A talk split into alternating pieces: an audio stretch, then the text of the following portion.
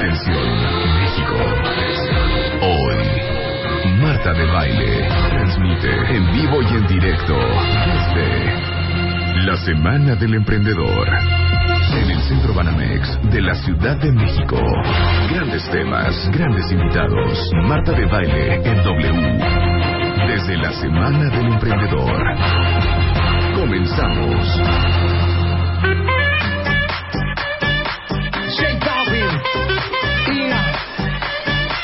Business. Let's go. We got that Coca-Cola bottle shake, shake, shake. We got the sugar, do you wanna taste, taste, taste? Ay, bien moderna la luz, de veras. O sea, no estamos en la cabina de radio. ¿Qué es esto? ¿Qué es eso, Luz? O sea, no, no, no. Tú, tú, tú. Estamos en una cosa muy seria. Quítenme esa música. Esto es una cosa seria y formal. Aquí nada de estar echando chacoteo el día de hoy en W Radio, ni estar Ni echando hielo seco, ni hielo seco. No vamos a hablar de amor de pareja.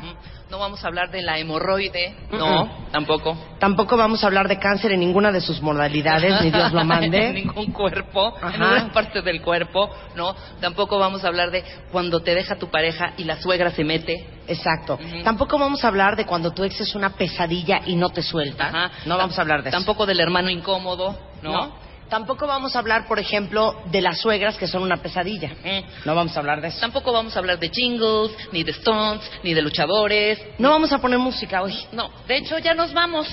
Sí, de hecho no sé ni para qué venimos, al cabo ni queríamos venir. No es cierto, déjenme decirles que el día de hoy es un, es un día muy importante porque a pesar de que este evento arrancó el lunes, no queríamos no hacer esto público a nivel nacional, porque yo sé que dentro de todos ustedes cuentavientes hay muchos que trabajan para una empresa, que reciben una quincena, Ajá. un cheque que les da una seguridad, una paz, una alegría. Una zona de confort. Es que están en una zona de confort. Muchos no estarán contentos con su chamba, pero ¿saben qué? Más que nada tienen. Ajá. No, no estarán contentos con, con su chamba, pero ¿sabes qué? Tienen salud. Más ¿no? que nada. Más que nada. Entonces, yo sé que dentro de los cuentavientes hay muchos de ustedes que son emprendedores. Que son emprendedores de una u otra forma porque tienen una microempresa, porque tienen una pequeña empresa, porque tienen una empresa mediana. O también podría ser otra variable que muchos de ustedes que han escuchado a lo largo de los últimos casi nueve años de este programa, que hemos hablado mucho del tema de hacer empresa y de la emprendeduría. Y que seguramente hay muchos que dicen que sueñan en su escritorio, viendo la oficina de su jefe, un día me voy a ir de aquí y un día voy a poner mi propia empresa. Un día voy a poner mi... Sin embargo, todavía hay mucha cultura que promover sobre la emprendeduría. Y por eso, esta semana, en la Expo Banamex, que es donde estamos aquí en conscrito, ahí junto a Lomas Hipódromo, junto al Hipódromo de las Américas, del hipódromo. la Secretaría de Economía, junto con el Instituto Nacional del Emprendedor, organizó un evento que es la Semana del Emprendedor, que lleva ya varios años, y empezó el lunes. Termina el día de mañana y yo no quería perder la oportunidad para juntar desde la transmisión que vamos a hacer desde acá a mucha gente que está involucrada en esto y que a través de este micrófono les pueda servir a ustedes para darles tips. Tips que tienen que ver desde el tema del fondeo, que es algo que preocupa mucho a los emprendedores. Tips que tienen que ver con qué es ser un emprendedor, porque muchas veces tenemos esta imagen de que el emprendedor es aquel empresario, es Con hombre, lana.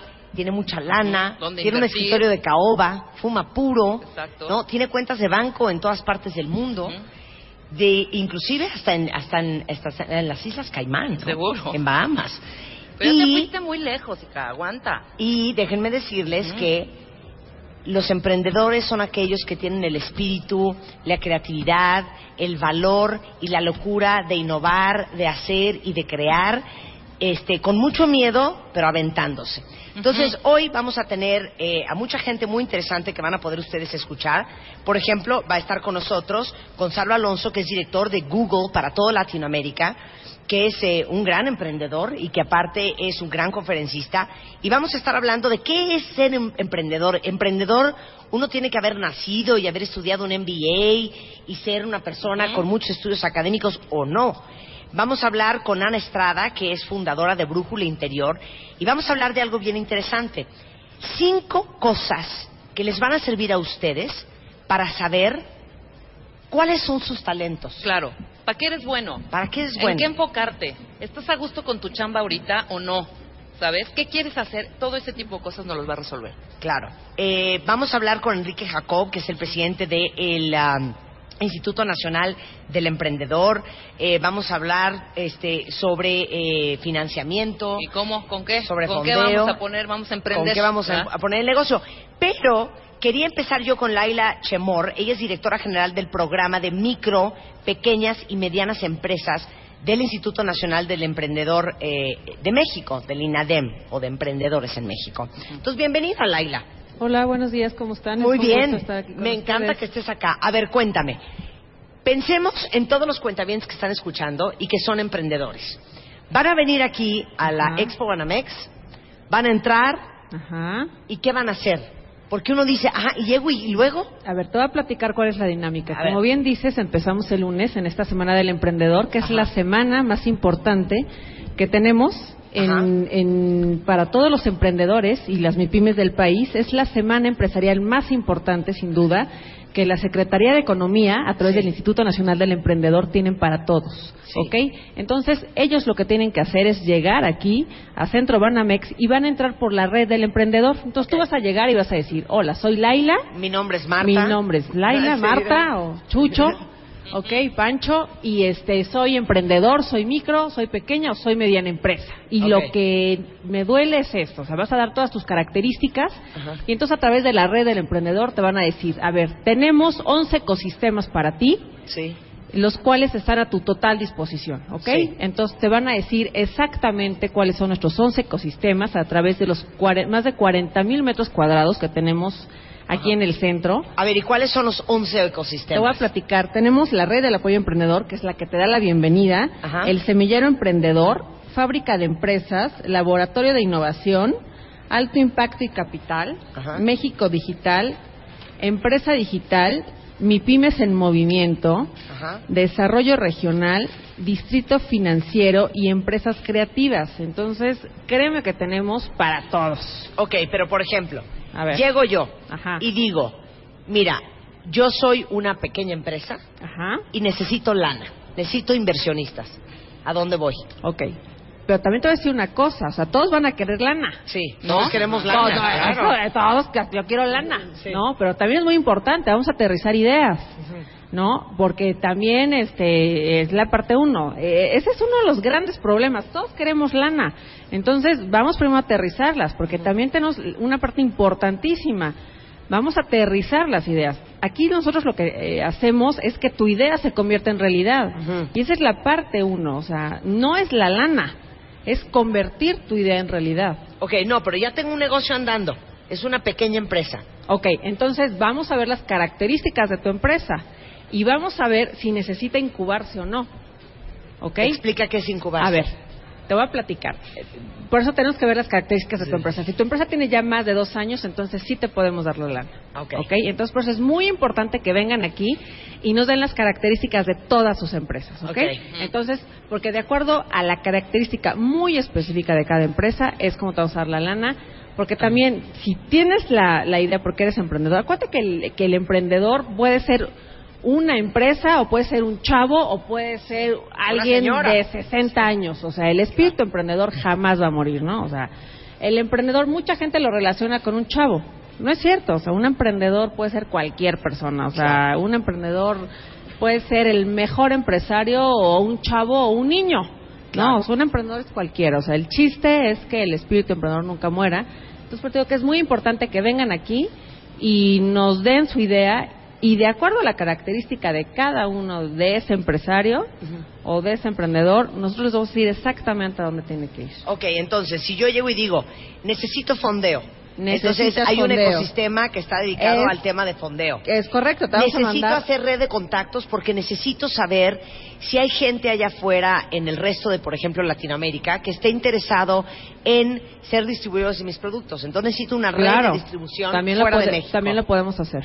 Ok, necesito eh, eh, mentores, necesito un poco de consultoría. Claro, Estoy también- teniendo broncas con el tema de operaciones. También lo podemos hacer, también tenemos aquí en el instituto una red de mentoría para todos, para todos aquellos que lo necesiten. Claro. O sea, por ejemplo, mi papá se acaba de ir de la empresa ya la empresa me la quedé yo, somos una familia y quiero convertir esta empresa familiar en una institución.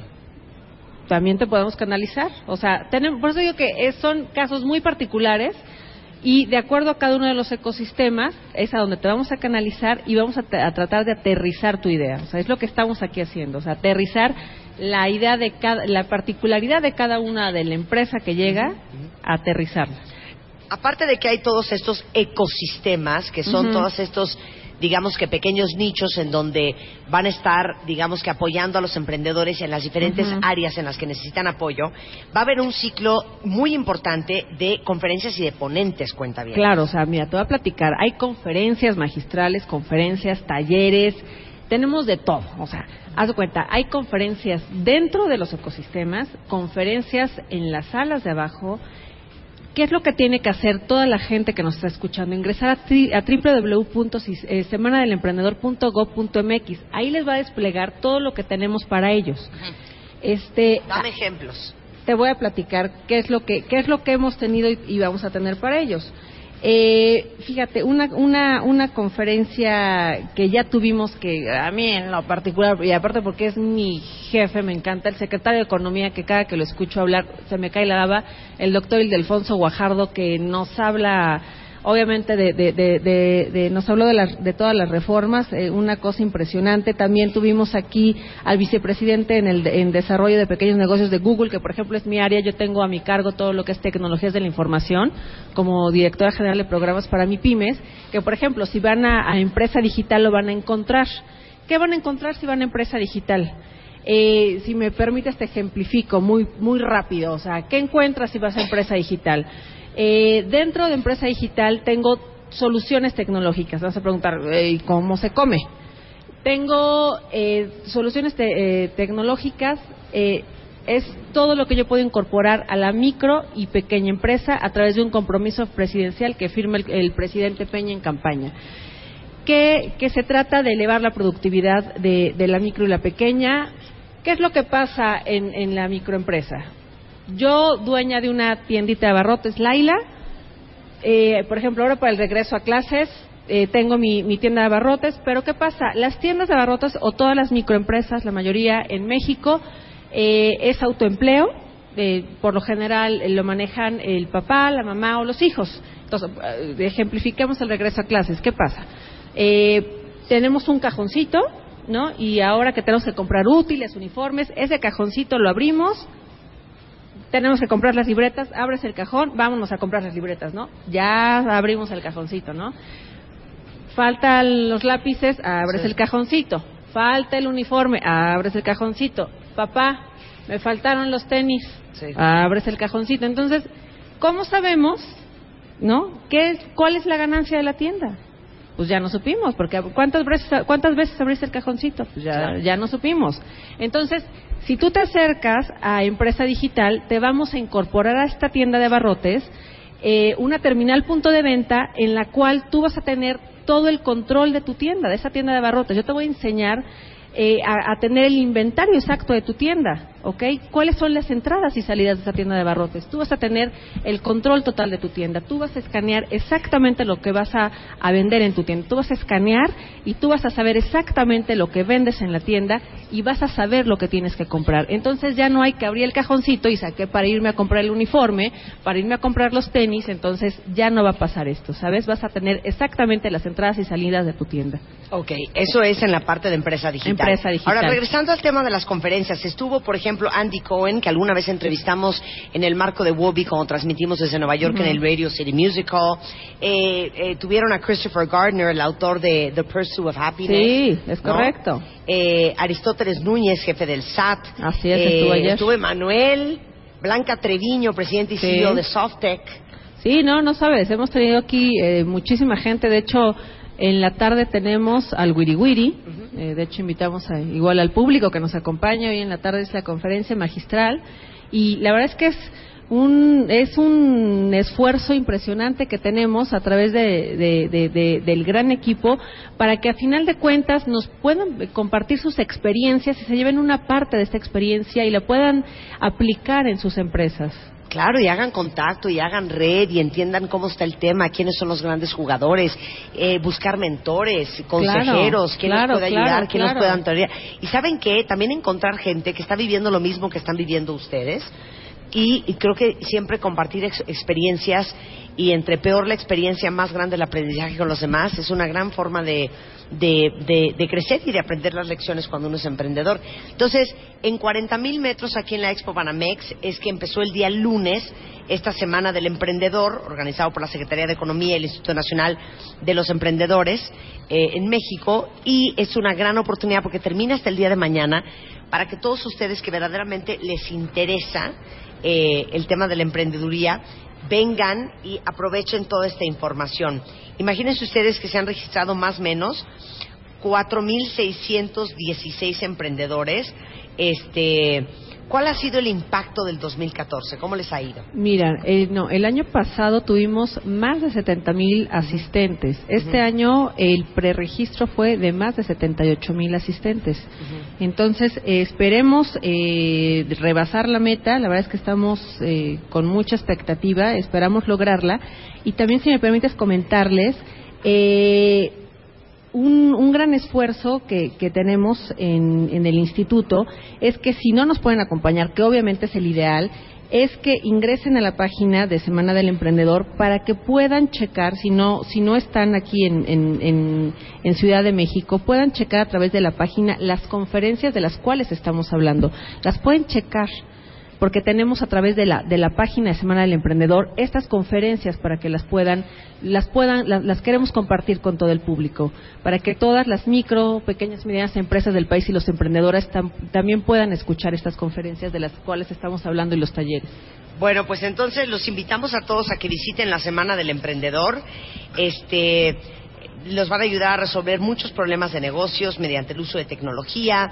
Obviamente, el gran objetivo es promover la cultura emprendedora y documentar la experiencia de vivir la Semana del Emprendedor, retarnos a todos los emprendedores a desarrollar herramientas interactivas en redes. Eh, y bueno, eh, hay muchas, muchas, muchas eh, soluciones que van a encontrar acá. Te agradezco muchísimo, Laila. No, muchas gracias a ustedes y estamos muy contentos de tenerlos aquí. Cuando regresemos con Ana Estrada vamos a averiguar exactamente para qué somos buenos, cómo saber cuáles son nuestros verdaderos, verdaderos talentos. Y antes de irnos cuentavientes, eh, ya que los críos están por regresar a clases, no crean que porque estamos fuera de la cabina no tenemos un harta chamba. Eh, y seguramente muchos de ustedes este fin de semana van a ir a comprar útiles. Bueno, en cualquier sucursal, Lumen, van a encontrar desde el cuaderno hasta la pluma, hasta los colores y mil cosas más que sus hijos van a amar. Aparte tienen muchas promociones en Lumen este fin de semana para que encuentren todo lo que necesitan para que este Back to School esté lleno de inspiración.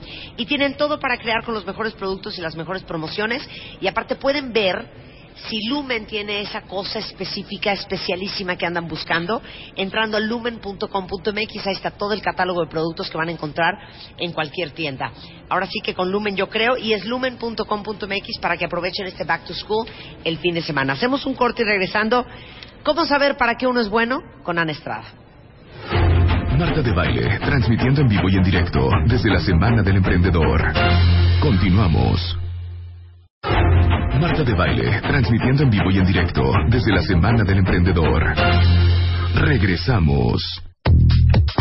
Regreso en W Radio, en efecto, estamos en, en vivo desde la Expo Bancomer. Y venimos aquí porque la Banamex. Secretaría de Economía, ¿qué dije? Bancomer, Banamex. Banamex. La Secretaría de Economía, junto con el Instituto Nacional del Emprendedor, México, eh, organizó esta Semana del Emprendedor para seguir promoviendo la cultura emprendedora. Es que, ah, oye, ayer como lo hablábamos cuentavientes con la tía Yoya, cuando estábamos hablando con respecto al IMSS.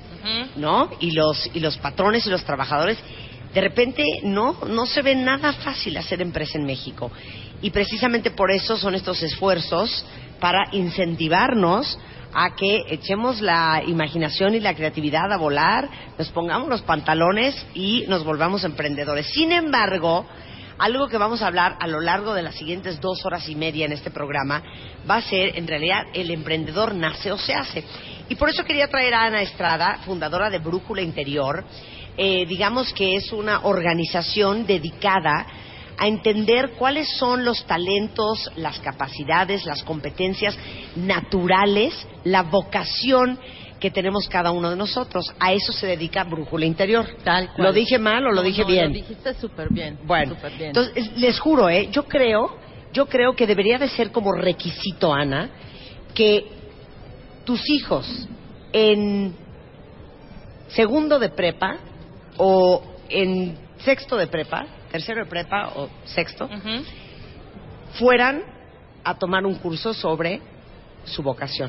Y casi que tendríamos que mandarlos desde cuarto, porque, o A sea, ver, cuarto semestre Sí, o sí, sí. segundo año de prepa, según el modelo en que estén. Porque en México, estos chavos a los 16, 17 años escogen área. Cuando están en formato prepa, escogen área. Entonces resulta que a los 16 o 17 estás definiendo el resto de tu futuro. Entonces está cañón. O sea, Bueno, la- no hay cómo. Claro, no hay, No hay cómo. cómo. A ver, piensen ustedes en sus hijos o piensen en ustedes.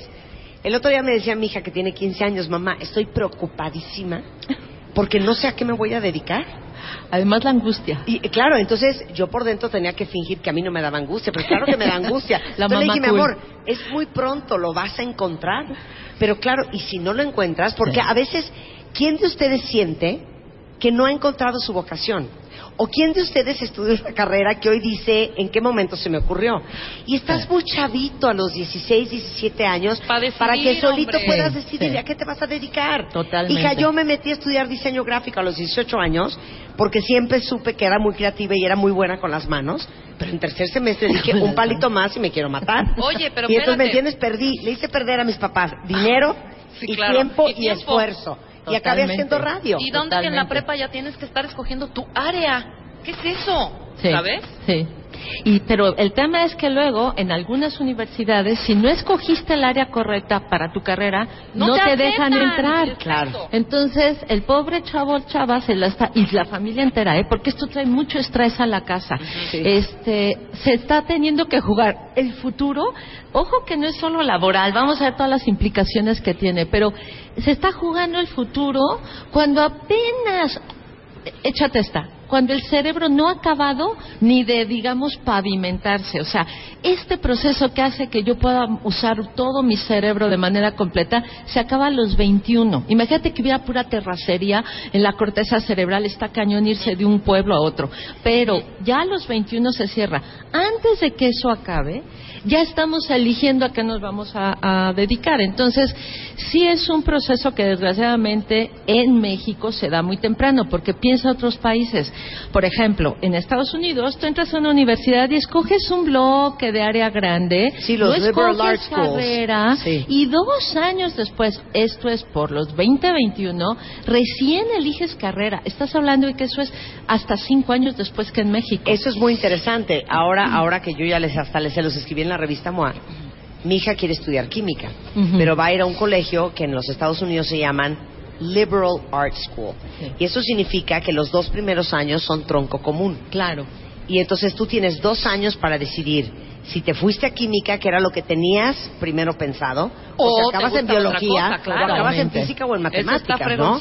Y eso Sí, está sí, increíble, sí. ¿no? Y además no escoges de cero, porque en esos años ya llevaron más materias, algunos ya hicieron prácticas, ya oyeron más gente. Entonces, neta, tienen más experiencia, no fantasía. Me Más imagino que herramientas va a para ser así. decidir. Va a decir, uy, ya pasé por ahí, no me gustó, ya conocí a no sé quién, cero se me antoja lo que hace.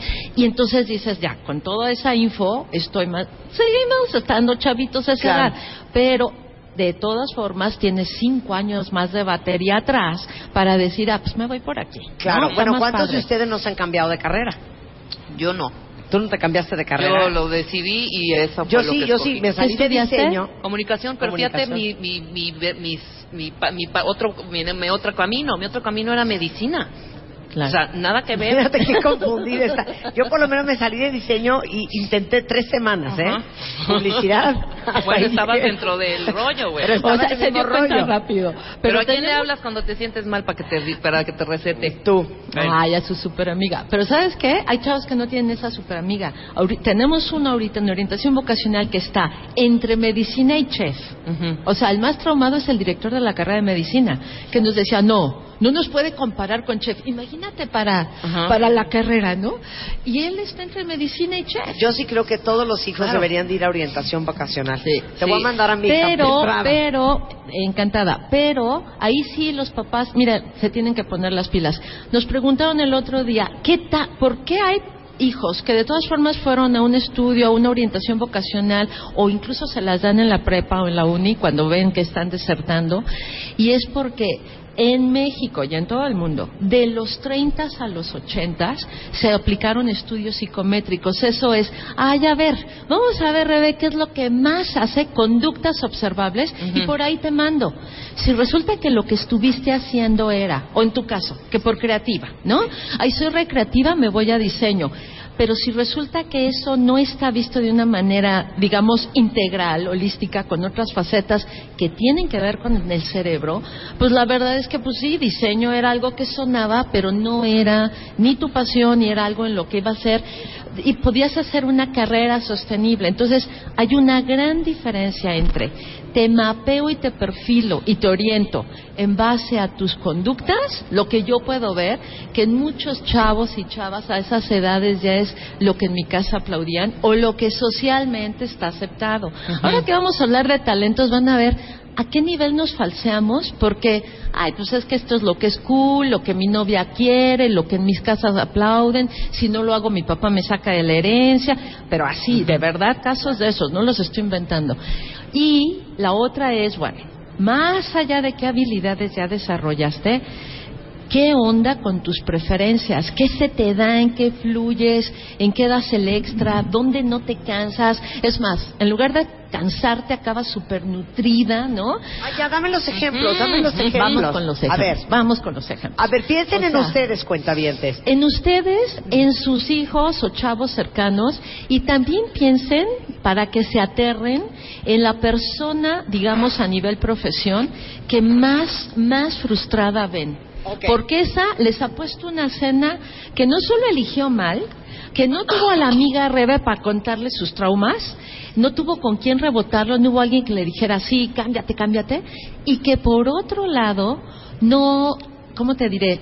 No ha tenido la claridad de decir, a lo mejor no dejo esto porque no puedo ahorita, necesito la lana, pero compro tiempo para ir construyendo lo que sí quiero hacer. Entonces, Fíjense bien, cuentavientes. Entonces, Pongan mucha atención. ¿Qué es lo que tenemos que hacer para identificar cuál sería nuestra mejor avenida de estudio, de carrera o de trabajo? ¿No? La primera es, vamos a decir rápido entonces las cuatro características para que vayan diciendo, soy más eso. Número uno, soy muy creativo, como eras tú, muy creativo, innovador, me aburre la rutina, me choca que me den instrucciones. Sí, sí, o sea, sí hemos tenido dudas desde que te conozco. A ver, ¿no? apunten. Entonces, ¿cuál es la lista? A ver, ¿quién va en este grupo junto conmigo? en Venga. este grupo- Creativo, innovador. Sí. No te gusta que te den instrucciones. ¿Y saben Odias la cuál rutina. es un, tip- un super tip? Ajá. Cuando el chico o la chica ha tenido algunos temas en la escuela, ya sea que les digan de conducta o el típico, ay, es que su niño es muy inquieto, o la típica de, ay, Es se porta rebelde. bien, Sí. pero hace daydreaming. Bueno, cuando el chavo está ido, los de ese cuadrante, los de ese cuadrante, o se van físicamente así de, "Ah, me quiero salir de aquí, ¿no? Yo tengo un sobrino maravilloso que estaba en la secundaria, vio un hoyito por la ventana y dijo, sí quepo por ahí.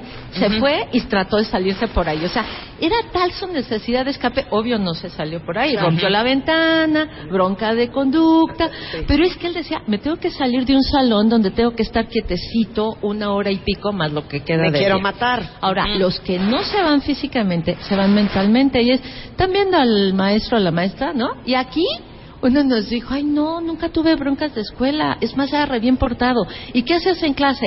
Ah, pues hacía unos cómics mentales que después escribía y vendía, donde, ya sabes, yo era un héroe, salvaba a no sé quién. O sea, esto aplica para los que están hoy en su trabajo, porque esto no estamos hablando solamente de chavos y de escoger la carrera, estamos hablando de si ustedes saben que están en el trabajo correcto. Que están en la chamba, están viendo a su jefe presentar los- eh, el estado de resultados del primer semestre Y ustedes están En la pensando babia. en sus cómics, sus Verdaderamente rollos. es la mejor conexión, Eh, pero además te pasa con la pareja, en las fiestas y demás. Cuando la yo. fiesta es muy, muy tiesa, Sí. muy rígida, muy de flojera, este cuadrante dice, o sea, kill me, no, ok, por entonces favor. apunten quién es parte de ese cuadrante. Ahora vamos Sí. con el segundo Ahora, cuadrante. El segundo es este que tiene buena capacidad de estructura, pero les, o sea, les voy a decir primero lo general y luego lo que realmente diferencia. Lo general es, son buenos en el análisis, son lógicos, buenos con las matemáticas, con la estructura, no tienen bronca con el status quo. Tú eres la maestra, tú eres la, la jerarquía ahorita en la escuela, tú eres el jefe, no hay bronca, entonces, y ya seré yo. ¿Gusta de la rutina? No, pero respeta y entiende la estructura. Entonces eso le da herramientas para sobrevivir la rutina. La rutina va a ser el que sigue, el tercero. Sí. ¿Qué pasa con este? Algo característico. Si ustedes ven a alguien que dicen, oye, no es mala onda, de veras es buena persona, pero hace cada gandallada que no se da cuenta, o si se da cuenta, ¿por qué lo hace, no?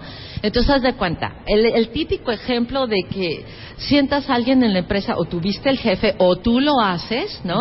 Y te dicen, oye, de veras, lo que acabas de decir es lo más, lo más estúpido que he oído en mi vida. ¿Saben qué? Ignoren su comentario, vamos a seguir con la junta. Pero ¿sabes cuando no te lo dicen con mala onda?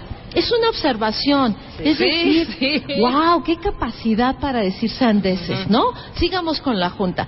No es el jefe tóxico, no es este que viene y busca cómo hacerte No es pomada. malicia. Este está describiendo lo que acaba de ver en la realidad, si hubieras podido. Sí, decir. sí, exacto. ¿no?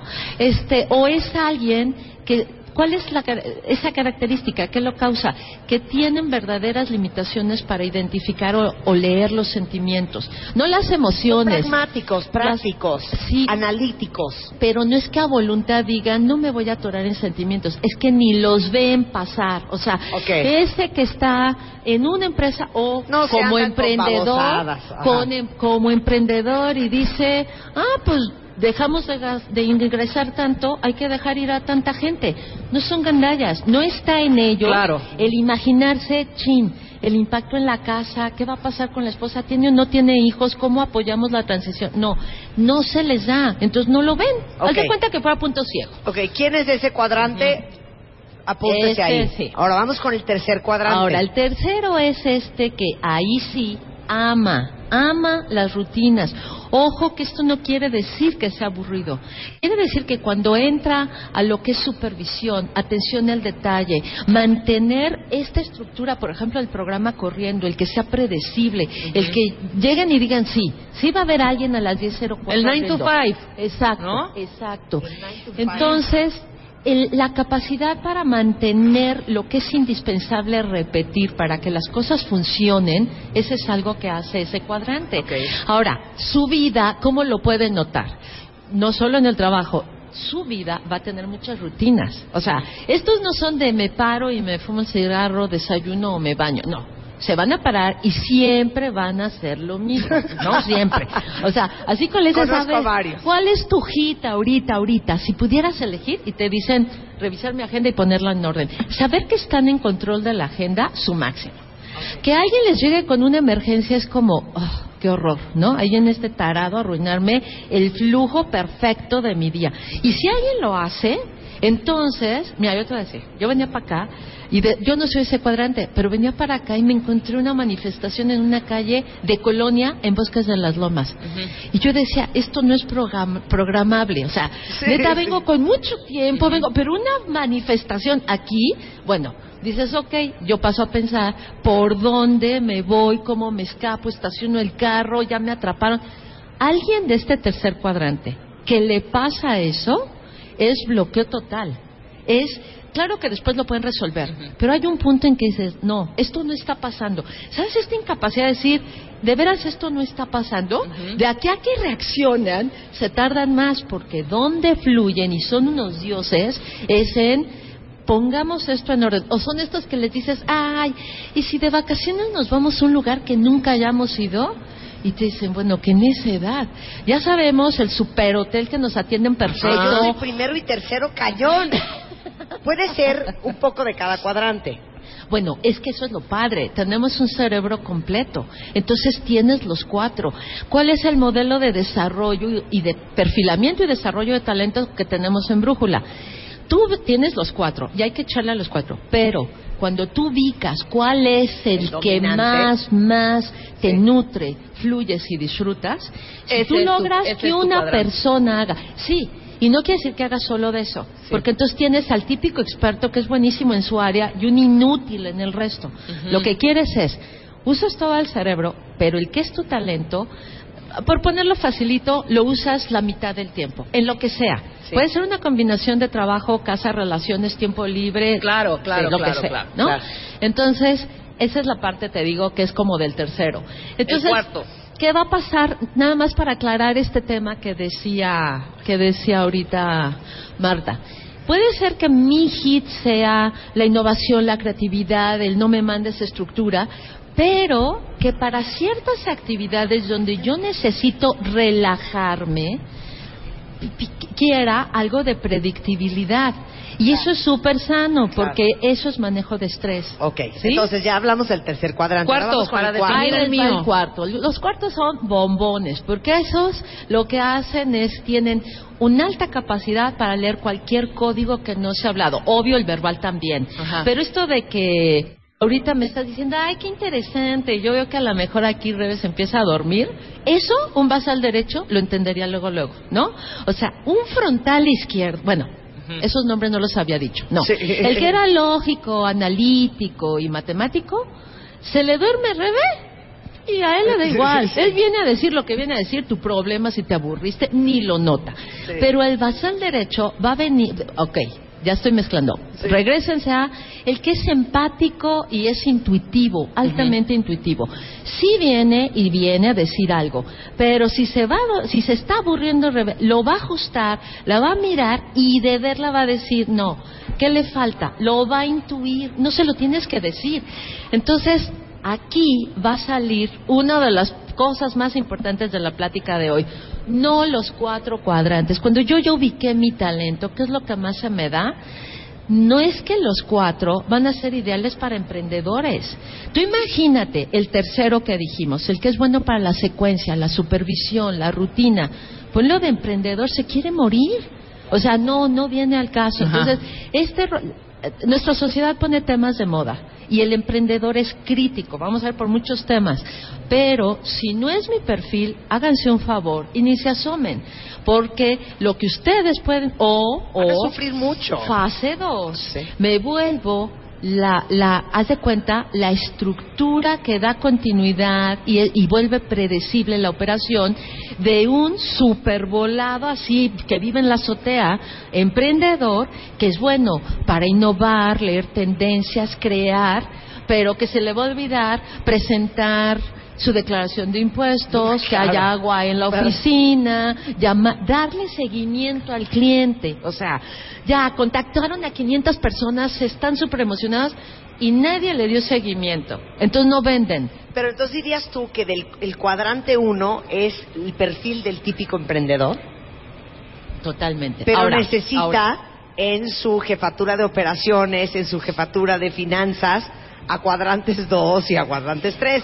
que eso es lo que llamamos, cuando hablamos de los tips para los, aquí estamos mezclando un poco temas, pero les vamos a dar al final cinco tips para los emprendedores basados totalmente en neta me conozco y no voy y la embarro porque me hice el Superman. O sea, si yo, si yo ya sé que tengo esos talentos, ¿cuál va a ser lo más importante? ¿Dónde es donde la gente fracasa? Cuando no tienen una clara lectura de su debilidad. La, o sea, la gente que es muy buena para, ¿qué te gusta? Como dices tú, el uno, los emprendedores creativos, no rutinarios, toman riesgos, ok, se lanzan. Van a ser súper buenos en encontrar un nicho, en presentarlo de manera interesante, en conectar. Pero si yo, ahí no les va a ir mal. Les va a ir mal cuando tienen el cuando orden, resulta institucionalización, Exacto. eso es lo que está hasta difícil. cuando te dicen oye ¿y qué horario típico típico emprendedor qué horario hay en tu oficina ay tú escríbeme yo te contesto no Claro. porque son incapaces de tener un horario Yo siempre digo que eh, una de las características más importantes que debe de tener un emprendedor es saber para lo que no es bueno. Claro. Porque claro. a medida de que lo sepas, vas a tener la habilidad, y esto se lo digo a todos ustedes cuentavientes que están escuchando y que lo han pensado en algún momento, o lo están haciendo en este momento, el saber de qué gente te tienes que rodear para poder completar ese círculo. Totalmente. Ok, tú eres un cuadrante, pero para operar una empresa necesita los otros tres. ¿no? Sí, sí, y, y ese es como la, ese es como un, lo pusiste como, digamos, pudiera ser el gran secreto, ¿no? No importa en qué cuadrante están. La verdad es que el que sea su opuesto, o sea, si yo soy muy rutina, soy anti-innovación. Si yo soy muy analítico, soy anti-intuición. Y al revés. Entonces, cualquiera que sea mi, o sea, eso está muy fácil de aprenderse. Cualquiera que sea mi debilidad, ahí entra lo que dices. Voy a necesitar esto. Pero bueno, que yo trabajo, como empezaste el programa, que yo estoy en una empresa y tengo mi cheque y me encanta lo que hago y esto es lo mío.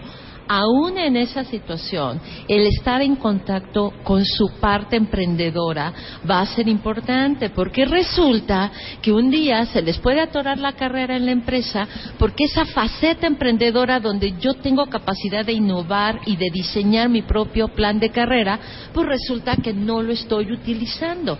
Entonces, eso, estos temas, por eso es que nos sirven a todos. Hay gente que va a ser totalmente emprendedora y ese es su camino, aún los que están en algo súper estructurado y que parece opuesto, va, es bueno que contacten con esa habilidad porque cuando ya el jefe se los bypaseó no sé cuántas veces, ya se promovieron a medio mundo y a ti no te dicen nada, tienes que pensar, ¿qué no estoy trayendo nuevo? Ya me volví parte del inventario. ¿Qué no estoy trayendo nuevo que no me están promoviendo o que no me están mirando? Y ese es tu cachito emprendedor. ¿sí? Claro. Entonces, estés donde estés, va a ser importante. Pero ¿cómo no, te, cómo no confundirse? Por ejemplo, ya descubrí mi talento, soy Sí. buena para esto, voy a dejar ya con todas las ganas, me vale el miedo, voy a Claro. terminar mi rutina en este trabajo que no me está dando pa- nada más que pa- para vivir. pues, Claro. Y empiezo a hacer algo nuevo, ¿no? Sí. Ya, empiezo con el rollo que ya ya traigo, estoy segura, estoy focus, estoy concentrada y voy a arrancar mi, mi, mi nuevo, voy a emprender, ¿no? Ajá. ¿En qué momento descubrir que realmente sí era tu talento? Porque yo puedo decir, güey, esto es lo que me gusta y me empieza a ir mal al año, o decir, no, no soy buena para esto. O sea, Claro. ¿cómo no confundirte en ese en Ah, esos claro, de casos? me está yendo mal cuando era lo mío. Exacto. Ok, ok. Bueno, esa está buenísima, porque sí, muchos llegan con esa confusión y te podría decir que hasta nivel carrera, ¿no? Hay, hay, podemos meter aquí rápido algunos tips de cómo hacerlo y ir, e ir descartando, ¿no? Si ya, a ver, ¿cuáles serían los cinco tips para que eso no pase? Número uno, ya me perfilé, que es lo que acabamos de hablar. ¿De qué lado estoy? ¿no? Y aparte, ojo, paréntesis, porque aquí dice Martín en Twitter, dice, tengo 28 años, estudié economía y me siento súper frustrado. Yo también me sentiría frustrada, Martín. No sé para qué soy bueno. Aún estoy a tiempo. Claro. Esto de lo que está hablando Ana no es para chavos de 16 años.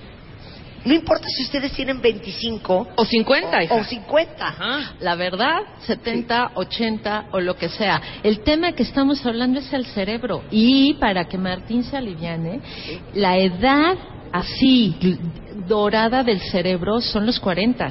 O sea, ese es un punto donde el nivel de experiencia y desarrollo del cerebro hace que cualquier cosa nueva que arranques este baje, no te traiga tanto nivel de ansiedad. Entonces, bueno, los 28, la verdad es que recién completó procesos que son de la propios de la adolescencia, está súper a tiempo. Y como bien dices, esto va desde los 16 hasta los 80. A nosotros nos habló, yo luego cuento esa historia porque la amé, un señor de 80 años que nos dijo, mi familia es muy longeva, la verdad es que yo creo que al menos me quedan 10 años más. Ajá. Y resulta que yo ya hice todo lo que era tarea, ya. Quiero hacer 10 años de mi vida lo que más me guste. Y a esa edad hizo su estudio, perfiló su talento y se arrancó Y mira. 80 años. Claro, oigan, no tengan miedo. Ahorita regresando del corte vamos a seguir hablando de esto, pero esto es algo que pueden corregir. Yo ahorita les prometo que les voy a dar los datos de Ana, que está en el DF, pero les digo algo.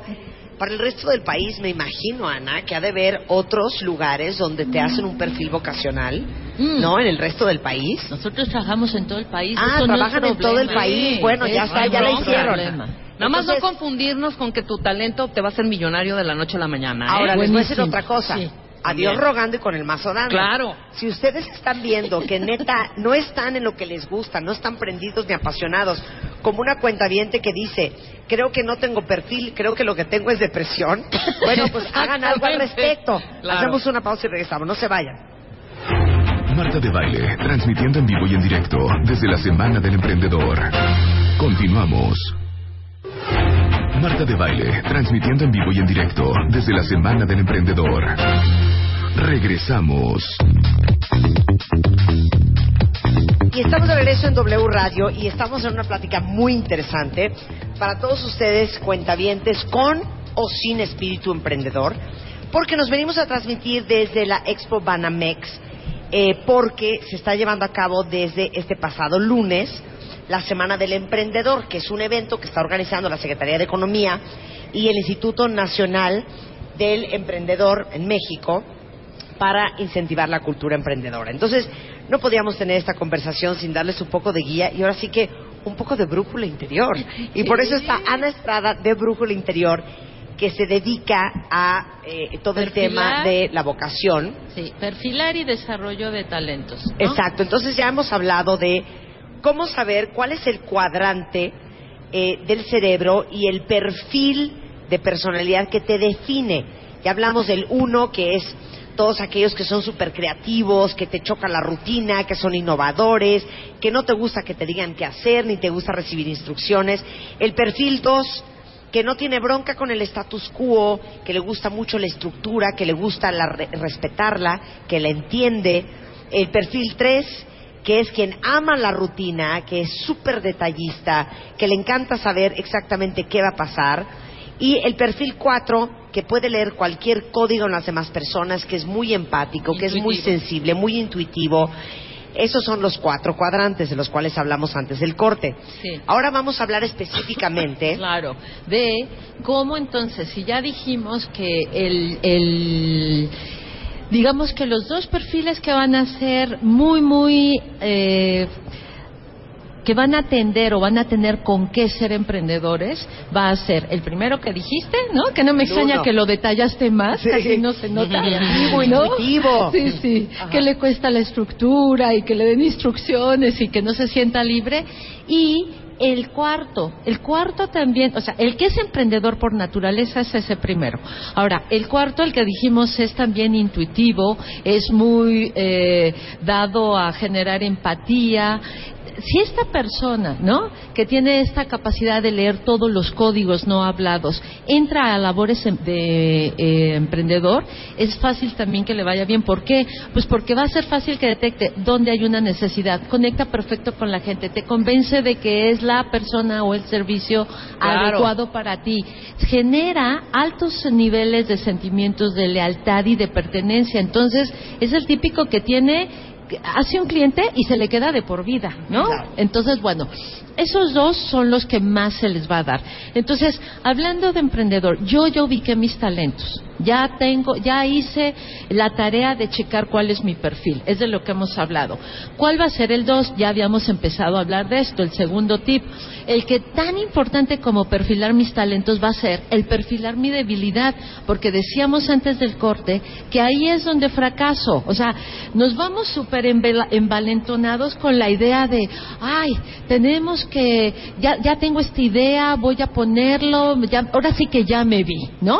Y entonces no vislumbran todas las otras tareas que va a traer consigo el ser emprendedor, que se mueren de flojera de hacer y que van a corresponder al lado opuesto. Por ejemplo, hay que tener estructura, a los clientes hay que darle seguimiento, hay que tener un horario, hay que hacer facturas, hay que declarar impuestos, hay que tener un seguimiento y una documentación de los proyectos. Todo eso, todo lo que ya tiene que ver con el mundo de aterrizo y de lo concreto, les cuesta. Entonces, una opción obvio es que mientras más claro lo tenga, haga un, a, a ver, que para que lo tenga muy claro, haga yo un inventario de esas actividades de mi nuevo trabajo, de mi nueva asignación, si estoy en una empresa o incluso de mi nuevo negocio, donde voy a decir las que me encantan en verde y las que me chocan en rojo. Ténganlo súper claro. Las que estén en rojo son las que los pueden hacer fracasar. Entonces ahí es donde yo voy y busco, como decíamos antes, un- una persona que sea muy buena en eso. Cuando uno arranca un negocio está muy difícil que puedas tener todo un séquito ahí de gente trabajando contigo. Pero hoy se presta muchísimo a que, oye, te contrato por proyecto, ¿cuánto me cobras para hacer mi declaración del mes? O te contrato por hacerme mi página web. Ojo que el imaginarme la página web porque soy recreativo para mi negocio es una cosa y otra cosa es meterse con los fierros de subir la De imagen, armarla, que, claro, claro, que los claro. píxeles cuadren, que no se te salga de cuadro, que tengas algo de rotación en la información. Eso es rutina. La persona que está constantemente cambiando información, rediseñando los visuales, asegurándose que hoy no se te cayó el internet, ese tipo de cosas es rutina. Entonces, ahí ese es el tip 2. Identifico totalmente mi talón de Aquiles y veo cómo lo voy a suplir. Bueno, ¿no? yo mi talón de Aquiles son los números. Claro. A mí me sientas con el contador y me empieza un sueño y a los 30 segundos ya estoy así pensando en la vida, Ajá, en, en Bora mundo, en Bora- o sea, me voy, Te me voy. Todo lo que tenga que ver con números, finanzas, administración, contabilidad, no hay forma. Entonces por Claro. eso hay que rodearse de gente. Ahora, hay gente que, lo pueda pensar así, Claro. ¿eh? Ese es súper buen ejemplo. De golpe, a veces te dice la persona, no, no, no, es que yo tengo de dos cuadrantes. Bueno, si es un lado, como el que acabas de describir, pues ¿qué pasa? Que tú eres súper derecha y que todo lo izquierdo te cuesta. Porque los números es lo que va a caer en el que es lógico, matemático, analítico y estructurado. Pero, por ejemplo, contabilidad cae en lo que es proceso, seguimiento y operación.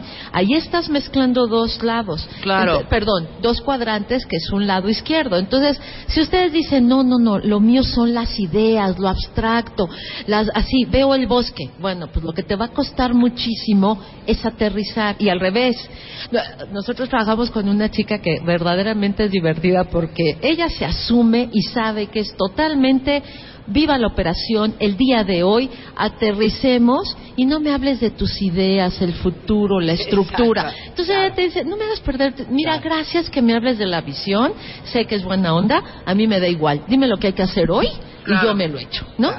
Cuando ustedes se identifican con este lado, quiere decir que lo suyo, lo suyo, no va a ser el imaginar a dónde debe estar el negocio en cinco años, sino lo de hoy. Y todas esas facetas son importantes. Entonces, en base a mi perfil, tip 2, defino mi talón de Aquiles, me hago cargo de rodearme de A servicios. ver, pero yo quiero saber, a ver, en base a todo lo que ha hablado Ana ahorita, de lo que han oído cuentavientes, tengo en este momento en mi mano mi celular con mi Twitter. quiero saber quién de ustedes tiene clarísimo cuál es su talón de Aquiles. ¿Cuál es tu talón de Aquiles? Mi ca- a mí no me pongas a estructurar nada. ¿Sabes? Nada de, a ver, vamos a... estructuras un programa de radio diario. No, no, no, espérame, pero te voy a decir sepan que hay qué varias en la A ver, mesa sí, asintiendo. Yo te voy a decir, yo te voy a decir clarísimo. A ver, Luisa, vamos a traer a este y a este y a este y a este y quiero que haya una mesa así, que cata, cata. No me pongas a hablarle al señor que va a traer la mesa y al que va, ¿sabes? El- la logística Claro, del rollo. Claro. Luz, necesitamos O sea, el tres detalle, cámaras el aquí. detalle. No, es la, la es- se llama logística. Soy pe- además soy pésima. Sí, sí, sí. Pero, Pero, de ¿qué aquí a dónde eso? No es logística, es que Sí, es como la- las minucias. Bueno, pero esa Es que yo estoy Es en el bueno, uno, cañón, ¿eh? Es bueno darle, es- y por eso ustedes dos son amigas. Pero por ejemplo, Las amigas cuando hicimos el My Favorite Things, cuando hicimos el My Favorite Things que hicimos todo este concurso y la rollo, no sé qué, de repente Marta quería cambiarlo, le dije que no y que si queríamos, que si lo quería cambiar que ella lo hiciera, ¿no? Porque ella estaba, pero había un detalle muy bueno, o sea, yo me imaginé perfecto cómo hacer el concurso, Ajá. pero habían unas botoneras que se me, un- un- cómo apretar esa parte, esa bajada a la realidad, Sí, sí. a mí, yo dije, vamos a hacerlo así. Y Marta entró en esa partecita. Oye, ¿por qué no ponemos dos botones en lugar de tener algo muy complicado sí, que sí, yo tenía sí, en mi cabeza lo complicado? Sí, sí. ¿No? Y lo bajó, ¿sabes? O sea, yo vuelo mucho, pero eso se me complica. El detalle, el llámale a fulanito para que... po- No, ya resuélvanlo, ya traigan el pastel De la cocinado. ejecución, la ¿Sí? ejecución. ¿Ya viste el pastel? Si el yo pastel? dije, ese pastel tiene que traer fresas, este chocolate arriba, fondant, eh, un poco de, de Ahora, nueces. ¿cómo y quién hace el fondant? Me ¿Quién vale gorro. Sí, Mira, dice aquí, te leo lo que dicen Claro. los cuentavientes. Va. Marta dice, no puedo con los números, aborrezco los presupuestos. Eh, Beatriz dice, los números. Es que los números son el talón de Aquiles de muchos. Eh, talón de Aquiles de LGS, las ventas, no puedo. Daniel dice, la rutina. Eh, Alejandra dice, las ventas. Diego dice, lo administrativo. Este... eh, MTR dice lo repetitivo.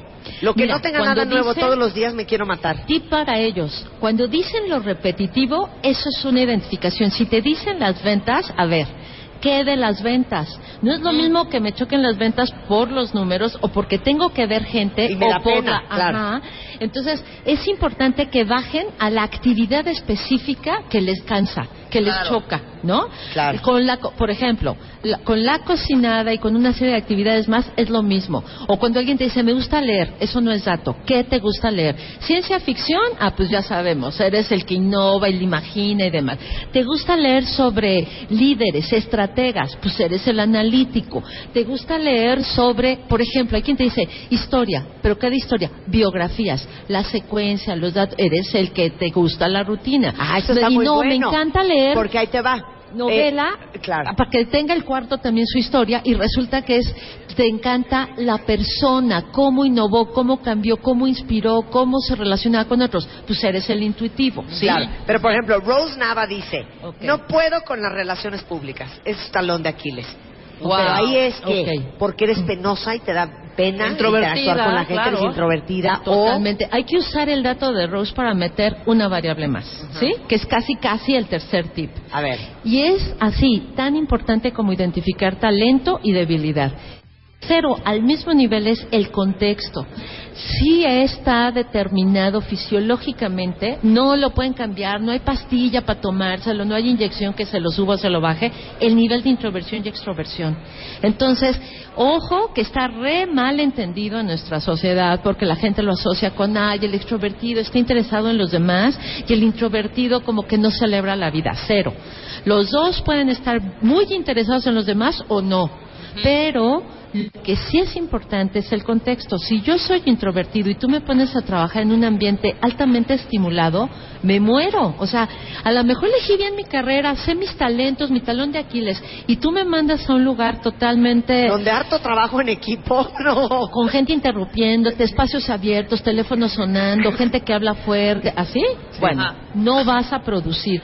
Ahora, que entonces imagínate relaciones públicas. A lo mejor elegiste bien, pero a lo mejor lo tuyo es ser el vocero, pero a nivel discurso. Hay un tema de estrategia en qué se va a decir y luego que vaya alguien súper extrovertido Y lo diga. a tirar el rollo. Ajá. Exacto, exacto. Entonces, aún en relaciones públicas o en cuando vayan pensando esto, separen siempre. No me gusta la naturaleza de la actividad, o a lo mejor Rose dice, no, a mí se me ocurre perfecto qué decir, y, y lo tengo clarísimo y suma, y es Pero muy pararme en el escenario no hay forma. Ahora, o a lo mejor hasta no me da pena decirlo, pero qué flojera así lo viven. Ir a perder el tiempo con 500 que ni escuchan, que te están interrumpiendo o que de repente van a escribir lo que quieran, ¿no? Ujú.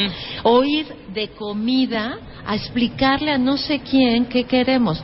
Pero no es que las relaciones públicas y el desarrollar una estrategia, contenidos, cómo poner cómo lo empaqueto para este miso- para este target, para este tar, eso se les da a lo mejor. Entonces, punto tres, el contexto. El contexto es súper importante.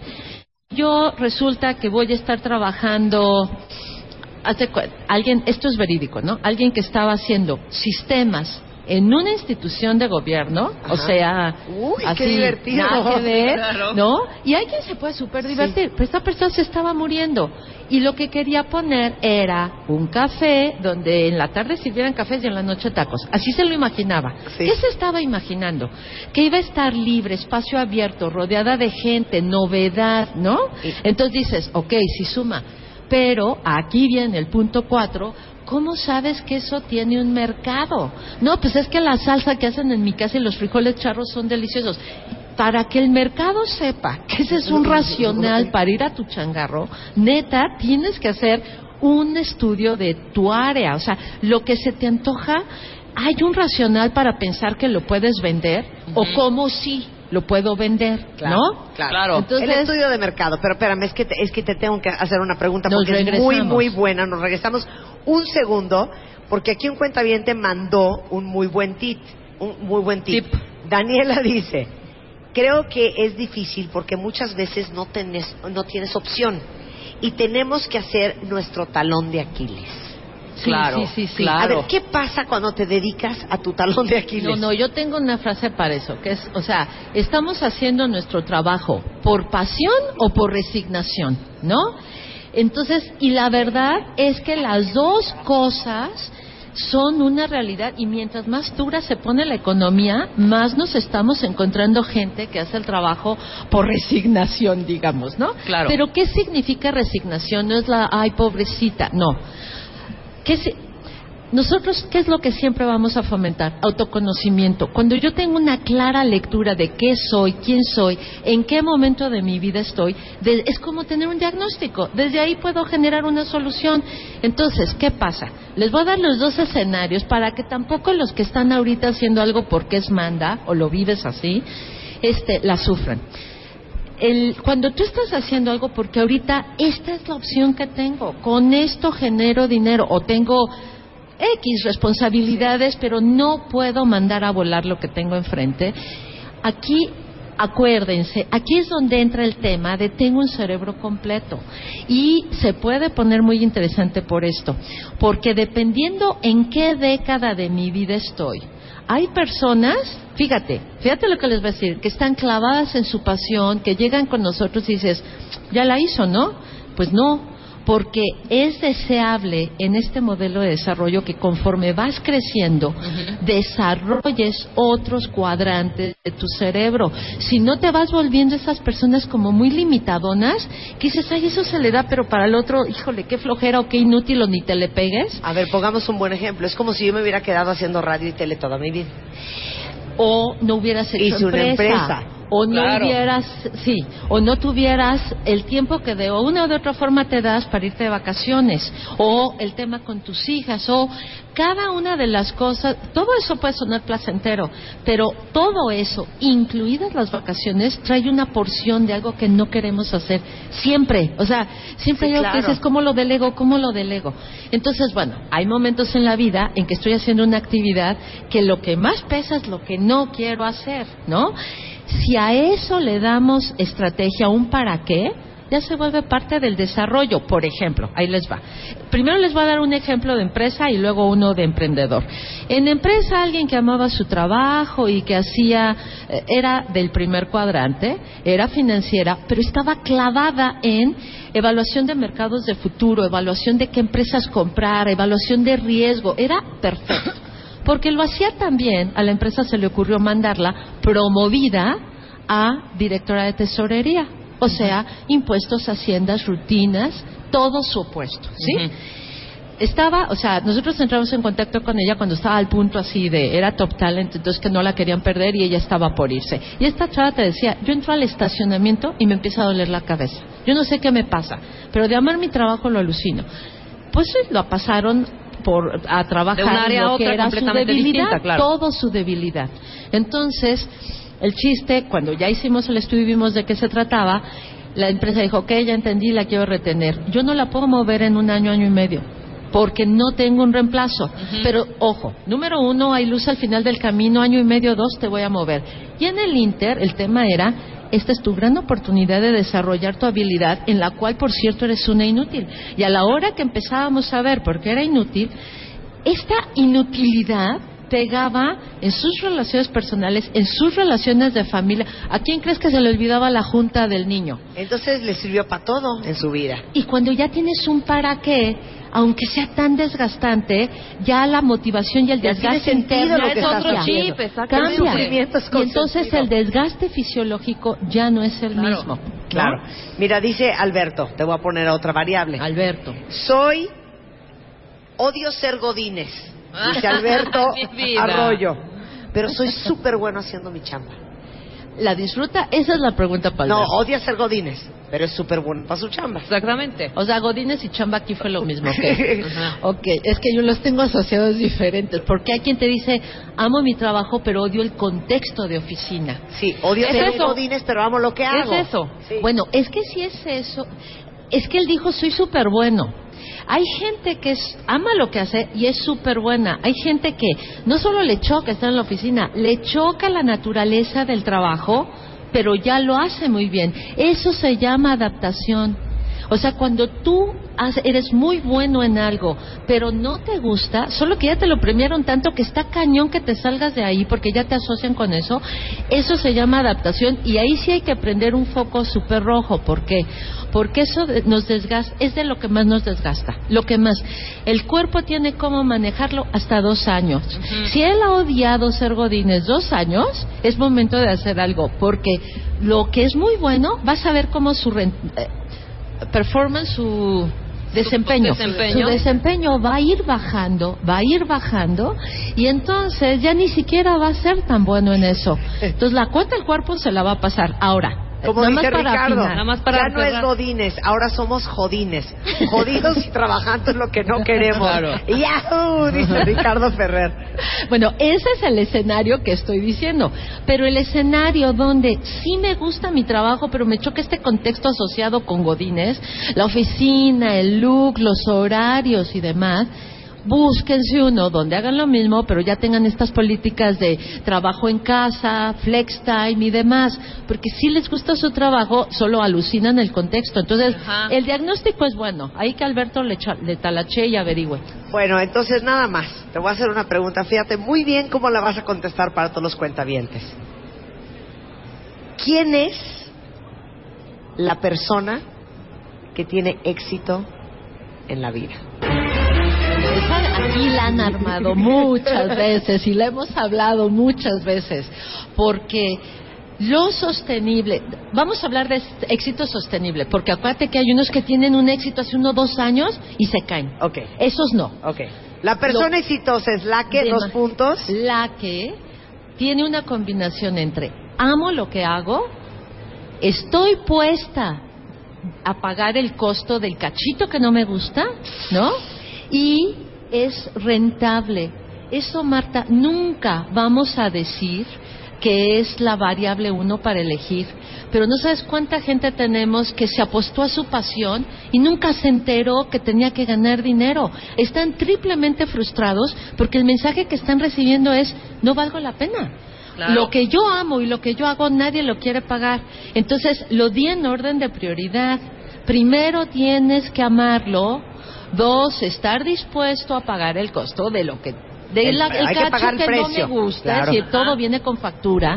Y tres, que sea rentable. Rentable no quiere decir, como dijiste, Rebe, que me voy a volver Sí, millonario. Ya busqué mi talento ahora Cada cuando empiezo a quien ver los tiene su Ajá. definición de qué le es Claro, rentable. renta- rentable o qué, con qué se va a sentir cómodo. Sí, ¿qué te vale la Pero pena? esta onda de hago algo que me encanta y que nadie está dispuesto a pagar por Sí, el que voy a- no le voy a di ser tres arqueólogo. segundos, ¿No? tres segundos a la pensar. Sí, o sea, bueno, y que te gusta perfecto, pero haz tu talacha a decir cómo si la vendo que viva de ello. Y yo me voy a regresar al segundo que dijo Ana, que está cañón.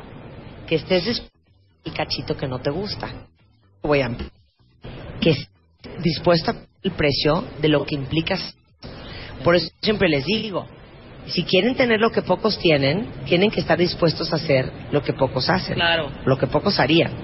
Porque claro, todo el mundo quiere ser empresario. Ok, perfecto, está perfecto. Tienes es el perfil, va a ser súper rentable, nada más te hago una pregunta. ¿Estás dispuesto a no tener paz, a no dormir, a tener muy poco tiempo personal, Sí. a tener cero vida social, a estar agotado todo el día, a vivir en una angustia y un estrés espantoso? ¿Estás dispuesto a, ese, a pagar ese precio? Pues ahora le vas. Si no, mira, ni te metas. Nada más bonito que un cheque cada 15 días. Totalmente. ¿No? Totalmente. Bueno, Ana Estrada está en Brújula Interior, está en todo el país Brújula Interior y les vamos a dar el dato de dónde pueden encontrarla. Acuérdense, si ya les cayó el 20, que no saben cuál es su talento, este es un gran momento para decir, ya, me voy a poner las pilas y voy a averiguar por dónde cogeo y por dónde lo hago muy bien. sí. Brújulainterior.com Eh, sí, el- la página es punto brújulainterior.mx. Ah, punto no punto com, sino ok. brújulainterior.mx. Nos pueden llamar al 55 70 77 95 y también estamos en Twitter y en Facebook como Brújula Interior. Te queremos, Ana, te queremos. Lo hiciste Yo muy bien. las quiero qué, mucho. qué- qué inspirador. Y espero que se queden en profundos pensamientos, pero sobre todo cuentavientes que hagan algo al respecto. Regresando del corte, otro gran ejemplo de un gran emprendedor. Gustavo Alonso, director de Google para Latinoamérica, está con nosotros en la Semana del Emprendedor. Y aquí nosotras, vivitas y coleando. No se vayan, ya volvemos. Marta de Baile, transmitiendo en vivo y en directo desde la Semana del Emprendedor. Continuamos. Marta de Baile, transmitiendo en vivo y en directo desde la Semana del Emprendedor. Regresamos. Bueno, son exactamente las 11.34 de la mañana en W Radio. Y ahora les voy a presentar eh, a alguien más que creo que les puede interesar y van a aprender muchísimo de él. Porque, como ustedes saben, se oye raro, se oye diferente el audio del programa, porque estamos en un foro muy abierto, estamos en 40 mil metros cuadrados, aquí en la Expo Banamex. Porque desde el lunes empezó acá en México, en el DF, eh, la Semana del Emprendedor, que es un evento que organiza la Secretaría de Economía, y el INADEM, que es el Instituto Nacional de Emprendedores eh, en México, ¿no? Entonces, con ese buen pretexto y porque sé que muchos de ustedes tienen un gran espíritu emprendedor, así como en algún momento vamos a, a Nueva York a transmitir el WOBI, a hablar con mentes brillantes, obviamente no podemos no hacerlo cuando sucede en nuestro mismo país. Luego entonces invité a Gonzalo Alonso. Gonzalo, les quiero explicar, es exdirector de Google para toda Latinoamérica. O sea, básicamente él abrió las oficinas de Google para México y para toda la región. Eh, después eh, eh, escribió un gran libro que se llama La Revolución Horizontal, que habla un poco del fenómeno de cómo se está haciendo marketing y relaciones públicas en una era tan digital. Luego fue vicepresidente comercial del Grupo Editorial Expansión y tiene una organización que creo que les va a interesar mucho que se llama Clouder Tank, que es una consultora para esta era digital. Y sus clientes son desde Microsoft hasta Oracle, hasta SAP, hasta Expansión. Y su chamba es enseñarle a las pequeñas, medianas y grandes empresas cómo capitalizar sus talentos y sus oportunidades en la era digital. ¿Lo dije todo bien? Increíble. Mejor de lo que yo lo pude haber dicho. Increíble. Cuando quieras hago tu bio. Oye, por favor, ya. No, es más, lo graba. co- corte y se queda. Corte y se queda. Corte y se queda. Bueno, entonces contigo vamos a hablar un poco porque trabajas mucho también con, con emprendedores, con, con empresas emergentes y también con empresas muy consolidadas. Del tema de la emprendeduría, porque piensa que los cuentavientes que te están escuchando Ajá. son chavos desde 18 hasta 50 años de edad Qué padre. que hoy, especialmente porque estamos acá, pues muchos no están contentos en su chamba, muchos no están convencidos de lo que están haciendo. Ahorita nos echamos una hora y cuarto hablando sobre cómo encontrar tu talento. Pero ¿qué es lo que hace en realidad a un emprendedor? ¿Tú naces con ese talento o es algo que tú desarrollas? Esa pregunta es como la, la cuanti esencial de- del emprendedor. Yo creo que el emprendedor se hace. Y tú eres el perfecto ejemplo. Si a ti te hubieran dicho hace 25 años, Marta, vas a tener todas estas plataformas eh, de, de medios en diferentes lugares que le llegan a esta audiencia que está tan desarrollada, tan bien preparada, tan- ¿te lo hubieras creído? Por supuesto que no. Si te hubieran dicho, oye, vas a tener un galpón de personas haciendo contenido y programando este, este web y, y te hubieras dicho, oye, sí, yo soy esa persona, Pues si yo ni acabé la carrera, ¿de qué me estás hablando? ¿Ves? No, Lo cual te muestra Claro. que para ser emprendedor no, se, no, no es de sexo, Sí. este, no es de ser masculino o femenino, no es de... Es de esta persona, yo digo, es este bicho que se rehúsa a aceptar el status quo que le ha brindado su ecosistema inmediato. Y dice, yo no Eso me adapto cañón. a esto. Claro. ¿no? Y, y no nada más eso, ¿eh? fíjate lo que hace, dice, voy a crear mi propio cachito de ecosistema. Y ojo, ¿eh? todo el mundo piensa, ¿no? Que para hacer eso necesitas tu changarro, ¿cierto? Porque dices, ah, no, si yo no tengo mi changarro, pues ¿cómo hago, no? Y la, re- la, la verdad es que las personas como tú y yo empezamos en los changarros de otros, Sí. pero con este espíritu de ser emprendedor, ¿no? Entonces, tu ejemplo es muy bueno. Tú revolucionaste con una grupo, un grupo de personas la radio porque se rehusaban a aceptar el status quo en el que vivían. Y dijeron, yo voy a agarrar de donde sea y voy a cambiar el status quo. Y una vez que cambiaron el status quo, ya se siguieron todos ustedes de frente, ¿no? Este, Cada uno en su nicho. Cada uno en su nicho, ¿no? Y, y dijiste algo bien interesante, fíjese bien, cuentavientes. Cuando dice él ir en contra del status quo, es en realidad ir en contra del sistema. Y eso Sí. es muy difícil y es bien cañón, porque se necesita de muchas cosas para poder hacerlo. Se necesita de pantalones, se necesita de confianza en uno mismo, se necesita de un chorro de autoestima, se necesita de un chorro de Oye, autoconvencimiento. lo dices como si supieras. No, es que, de veras, ¿por qué? Porque cuando ¿No? dices tú ir en contra del status quo, no es ir en contra de esta nube que no tiene cara. Oye, no, es tu jefe. Que es la sociedad. Ojalá y claro. fuera tu jefe Claro. nada más. No, No, claro, es que es tus amigos que te van a decir, estás loco, güey, ¿cómo te vas a aventar a hacer eso? Si te pagan re bien en tu chamba. ¿En serio revistas? Sí, ¿En una claro. época- en, una en época un momento ¿no? en donde todas se están tronando. Digital. ¿Y digital? ¿Y tú qué le haces a digital, Marta? Claro. Si además, este, ¿no? Claro. Ahí te va, tu papá. Hijito, ¿a quién le voy a heredar este consultorio o este bufete de abogados? No nos puedes hacer esto a tu mamá y a mí. ¿Cómo no vas a estudiar leyes? Entonces, te quedas tú en tu cuarto en la noche pensando, no puedo ser desleal a mi sistema No, familiar. después te lo hacen peor, Voy ¿no? a irme a la libre de En el hecho de muerte, ¿no? En el hecho de muerte, Sí, ¿no? sí. Y tú, Marta, debes de estudiar ingeniería. Claro. Y ya, y ya te sentenciaron para el resto Claro. de tu vida, ¿no? O ahí te va otra, otra, otra, otro, otro que no te permite ir en contra del status quo. Tu mujer. Tu pareja, ¿no? Tu pareja. Gordo, sí, tu, tu pareja. Hombre, Sí, mujer, niño, quimera, da igual. Sí, sí. Gordo, me parece súper irresponsable. O sea, los niños están en el colegio. ¿Qué tal, eh? Sí. ¿Y qué vamos a hacer si no te sale el negocio? A mí me parece que es una eso es una ruleta rusa. Porque tienes no lo hagas. porque No lo hagas, gordo. Porque tú, Sí. Marta, ya tienes responsabilidades, Claro. ¿sabes? Y sabes que el día que nos casamos, tú me prometiste que nunca me iba a faltar nada. Y yo no estoy dispuesta. Mira, ya me está faltando seguridad ahorita. Claro, entonces es eso. Y es la Sí. sociedad que te dice, todo el mensaje es aguas, aguas, está cañón, no es fácil. Y por supuesto que no está, no está Claro. fácil. Y por supuesto que está cañón. ¿Ustedes creen que Steve Jobs la pasó bomba? Por- pero ¿Que por Jeff supuesto- Bezos la pasa bomba? Y además ¿Que hay Bill otro Gates mito. la pasa bomba? Hay otro mito. Y además tienen que ser buena onda y simpáticos, inteligentes, y tampoco es cierto, ¿eh? O sea, los emprendedores por naturaleza, y tú conoces a varios, ni son muchos simpáticos, ni son muchos así impromptu en el momento que digas, ay, qué bien me cayó este muchachón. No, porque son estos bichos tan entercados con lo que quieren hacer. Ve a Jobs, ¿no? Que llega un punto donde el junto dice, no, eso es hasta intransigente, Marta. Claro. Y no Oye, es intransigencia, Oiga, perdón. es tu visión. ¿Ustedes ya vieron la película de Steve Jobs? Perdón, cuando yo la vi, Gonzalo, dije, este güey era un perro. Es loco. Era un perro. Claro. Loco y perro. Claro, sí, sí, sí. Ah, ¿no te gusta? Bueno, párate y vete. Sí, claro. Así, ¿no? Oye, pero no le vas a dar acciones a, a tu amigo que empezó. No, no, a ese güey no le voy a dar nada.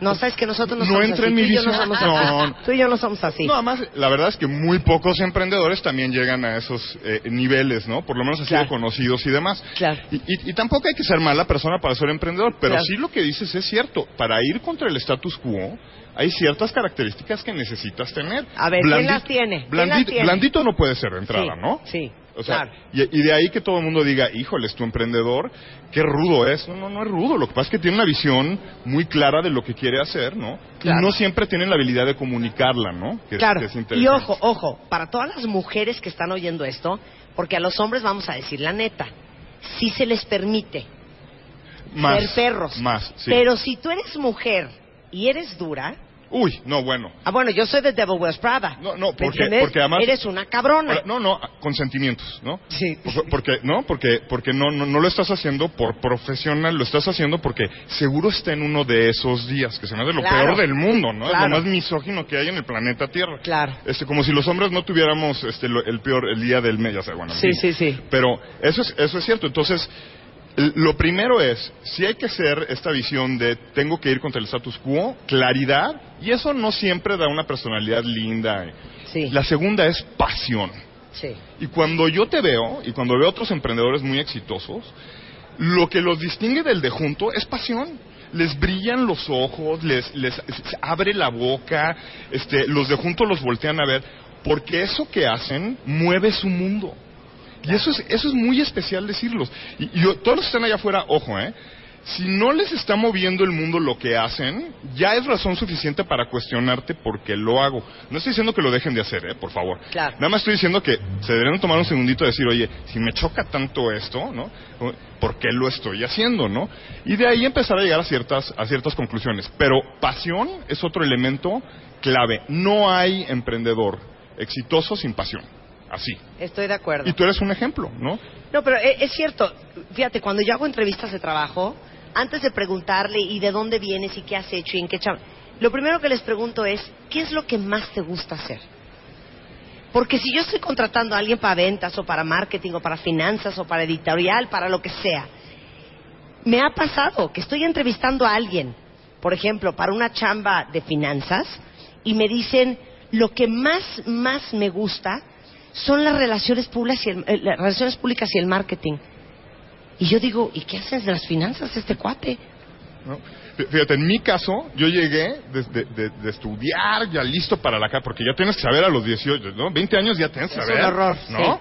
Este, como si, imagínate, el, el psiquiatra fuera a saber a los 20 años que quiere ser este gran, en fin. Pero bueno, entonces yo llego preparado para entrar a la carrera y le digo, mamá, mamá, ya sé qué quiero ser, ¿qué quieres ser? Filósofo. Casi se muere Marta de Valle. Yo también casi me hubiera muerto. Uy, se puso ¿Qué decían hace un momento? Pues que, que dé resultados, ¿no? Que, que dé Sí, retorno que- de que- que inversión. dé- Que dé ROI, ¿no? Entonces, imagínate la cara que puso, que no tuve las agallas para seguir adelante. Dije, bueno, ¿qué te parece comunicaciones? Sí. Es un buen, ¿no? Middle point, compromiso. claro, sí. Y como que le volvió el rosita y dije, ok, ya vamos por mejor camino. ¿Y sabes qué es lo, lo feo de eso? Es, uno, sí debí de haber estudiado filosofía. Sí. A- a- porque ahora me encuentro como loco leyendo libros y volviendo a todo eso, que haciendo estrategia basado en filosofía, una serie de cosas, ¿no? Y, y dos, no, igual no debí de haber estudiado una carrera, porque para ser emprendedor, para ser feliz con lo que yo hago, lo que necesitas es pasión, garra, este, visión, no necesariamente resolver una ecuación o saber sacar un, un, una- un sample del no sé qué, sino- o las cuatro P's, ¿no? Es que A les ver, tengo- las cuatro P's, muchachos. Claro, es que te, te- te tengo que contar esta historia, les tengo que contar esta Creo que ustedes ya se la saben, seguramente. Pero cuando yo empecé el negocio, que era pues, hace 14 años, cuando lo digital estaba apenas empezando, pues me vi en la necesidad de salir a buscar fondeo. Entonces, tómese en cuenta, cuentavientes, para que ustedes tengan paz, que yo venía de haber salido al tercer semestre de la carrera de diseño gráfico, estudié literal tres semanas publicidad y también me salí. Vengo de una familia de todos financieros, todos con maestrías en Columbia y en Harvard. ¿Sabes qué? Yo por ahí, Bueno, bueno, ahí por ahí, ¿eh? por ahí vas. Sí, por ahí voy. Y entonces yo era el patito feo que de veras no acabó la carrera. Cuando me senté ante el primer inversionista y me dijo, enséñame tu business plan, yo corrí con mi hermano, el harvariano, y le dije, hazme un business plan nuestro para mañana. Oh, sorpresa, cuando me dijo, Marta, un business plan son un chorro de páginas Sí. y no se hace en cuatro horas.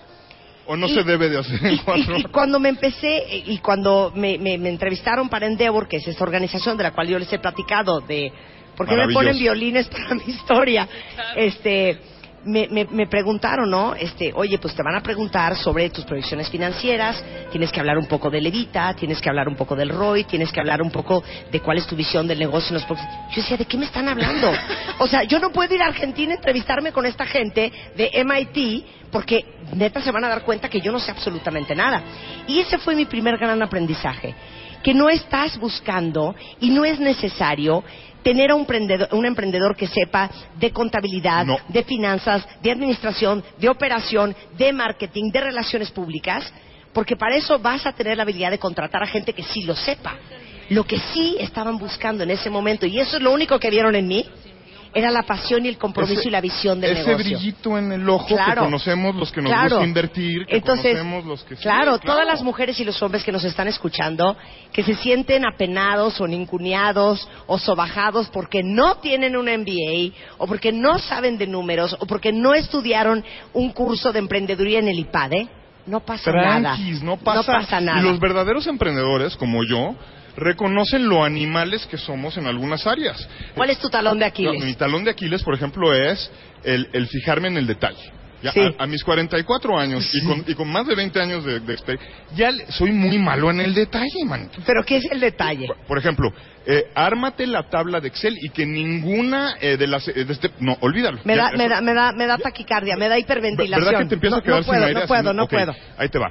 Agarra el plan del layout del cliente de cuatro semanas y chécate que no se vaya ni uno solo. Olvídalo. Sí, no. Ok.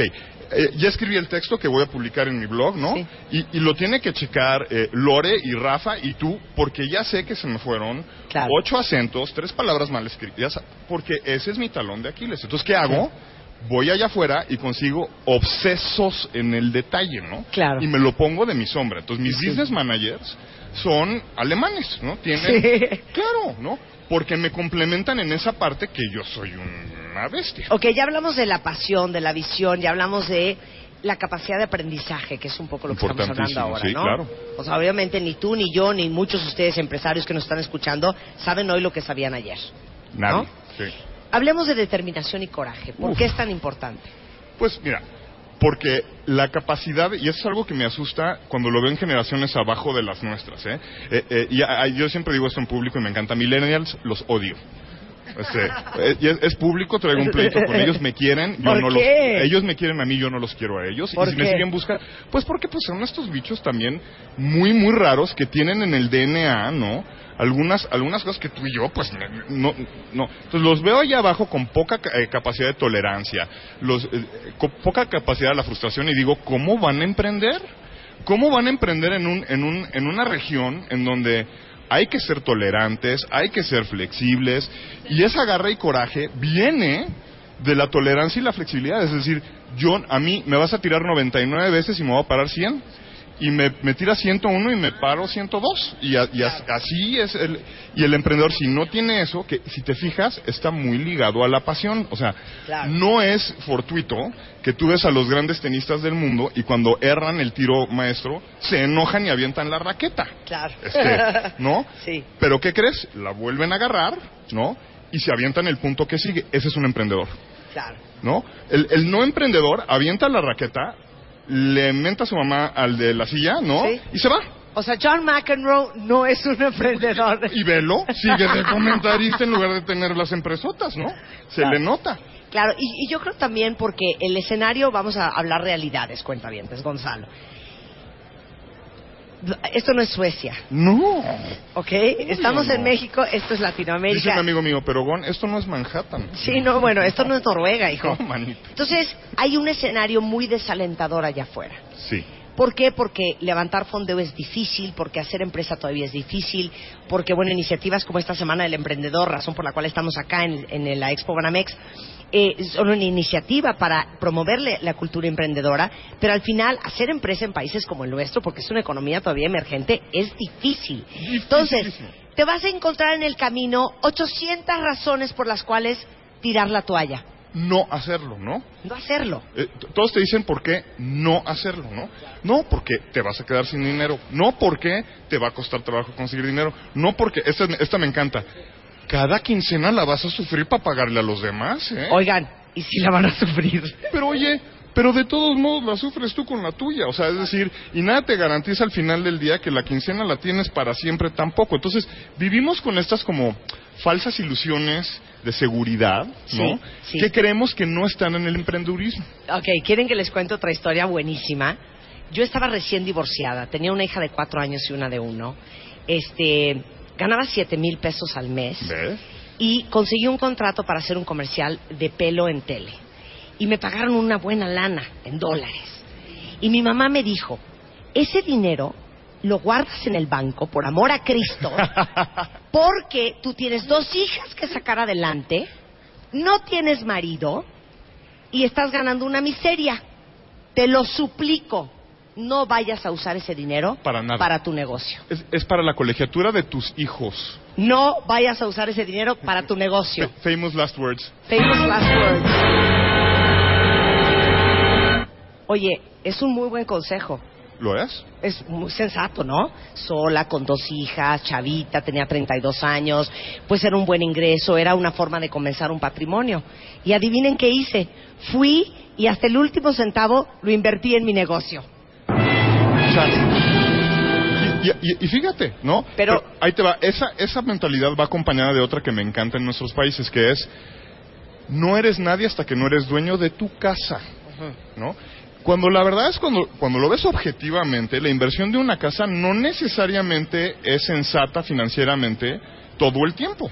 Entonces, te digo, son estas falsas ilusiones de esto me, me- me hace más seguro, estar más seguro así. Y de repente encuentras que el muchacho que llevaba 20 años de vida corporativa se sale del sueldo, ¿no? Le, le batalla cuatro meses, pero al quinto gana dos veces más de lo que ganaba Claro. metido en una oficina. Pero a ver, yo te voy a hacer una pregunta, porque una cosa es ser, es tener coraje y determinación, y una cosa es ser necio e imbécil, ¿no? Ay, ¿Cuál la es línea es re finita, manita, es fina, re es re fina. O sea, ¿cómo sabes cuando de veras ya no insistas, no es por ahí? ¿Sabes lo que yo, eh, la recomendación que yo le doy a todo mundo es, tengan un número mágico en la cabeza desde el día cero. ¿no? Ajá. Entonces, ahí, ahí te van las tres cosas maestras, ¿no? Este, uno, sí, gástate el dinero si lo tienes. Invierte el dinero si lo tienes Claro. en algo que te apasione y que no des vuelta atrás. Quemen las naves, ¿eh? Sí. Es muy importante. Quemen las naves. Quemen las naves. O sea, ¿cómo? Sí, claro, o sea, tú agarraste Hasta la- las últimas los, los consecuencias. dolaritos que te, que te dieron y dijiste, voy a invertir en mi negocio. Y no dijiste, pero voy a guardar el 50%. No. No, no. Dijiste, Todo. all in, Como ¿no? gorda en tobogán. Como gor- Exacto, no vámonos, pay. Este, entonces, pero tenías ese numerito en la cabeza. Yo lo que les digo es, no pasen de ese numerito. Y, y vayan un paso más allá, comuniquen ese numerito a su pareja y a sus amigos y díganles, miren, me voy a gastar mil pesos en esta locura. Sí. No me voy a gastar mil uno ni 999, ¿no? Entonces, jódanme cuando llegue al mil dos. Sí. Pero no me jodan ni en el 990 ni en el 1001, ¿no? Sí. Entonces, eso es muy importante porque sí, no vale arrastrarte a todos con tus, con tus sueños, ¿no? Porque eh, la diferencia entre sueño y terquedad es que yo lo sueño y tú lo ves como terquedad porque no lo soñaste, ¿no? Claro. Entonces, eh, vale que yo lo empuje hasta que, digamos, eso se empieza a distorsionar y se puede volver hasta una... una hay patologías en emprendimientos, ¿eh? Claro. Regresando Entonces- del corte, va- bueno, termina esa No, idea. entonces te digo, el chiste es saber cuándo le, le jalas al excusado y dices, hasta aquí llegó el asuntito y adiós. Evidentemente, tu dinerito te llevó más allá del, del, del numerito en tu cabeza. Bueno, ya vi que están adorando a Gonzalo. Les doy su Twitter por si alguien tiene que hacer una consulta personal vía redes sociales. Es arroba gonzugul. Es, Gonzugul. es G-O-N-Z-O-O-G-L-E. Gonzugul. Ok, muy bien. Regresando con Gonzalo, vamos a hablar de dos cosas más importantísimas que si ustedes siempre han soñado con hacer una empresa o si ya están en una empresa, les vamos a decir cuáles son dos piezas fundamentales que ustedes no pueden omitir después del corte. No se vayan. Marta de Baile, transmitiendo en vivo y en directo desde la Semana del Emprendedor. Continuamos. Marta de Baile, transmitiendo en vivo y en directo desde la Semana del Emprendedor. Regresamos. Estamos de regreso en W Radio y bueno, les contaba yo que hoy es un programa especial dedicado a todos mis cuentavientes con espíritu emprendedor, porque la Secretaría de Economía junto con el Instituto Nacional de Emprendedores en México organizó este evento que empezó el lunes aquí en la Expo Banamex. Eh, y es la Semana del Emprendedor. Y hace un momento, antes de irnos a corte, estábamos en grandes conversaciones con Gonzalo Alonso, que es exdirector de Google para toda Latinoamérica, pero es un gran emprendedor de una compañía que se llama Clouder Tank, que es una consultora para la era digital. Imagínense, ya quisiera yo a Oracle de cliente y a Microsoft y a todos esos Yo que ya tú te quisiera tienes. a ti de cliente. Un día seré tu cliente. Oye, Eso. y estábamos hablando de todas las características que debe de tener un emprendedor, desde la pasión y la visión, la capacidad de aprender, la determinación y el coraje, por no decir la absoluta necedad. Pero en eso se nos apareció, adivinen quién, que les va a caer de perlas. Porque este es el que les va a dar el varo, cuentavientes. El secretario de Economía, Ildefonso Guajardo, hoy no va a hablar de la reforma energética. Pido un aplauso porque no va a hablar hoy de la reforma energética. Hoy vamos a hablar de otros menesteres que tienen que ver con emprendedores porque, fíjate, yo le decía a Ildefonso, un día ustedes me prestaron dinero, la Secretaría de Economía le prestó dinero a mi compañía como el plan de este que tienen para emprendedores. Entonces, para todos los que nos están escuchando, Yo le voy a sacar la sopa a Ildefonso. ¿De dónde van a sacar dinero para fondear sus negocios? Bienvenido, querido. Marta, gracias por tu invitación. Pues este ya es el cuarto día de la semana, estamos muy contentos. Seguramente has tenido el tiempo de analizar un poco cómo está organizada esta semana.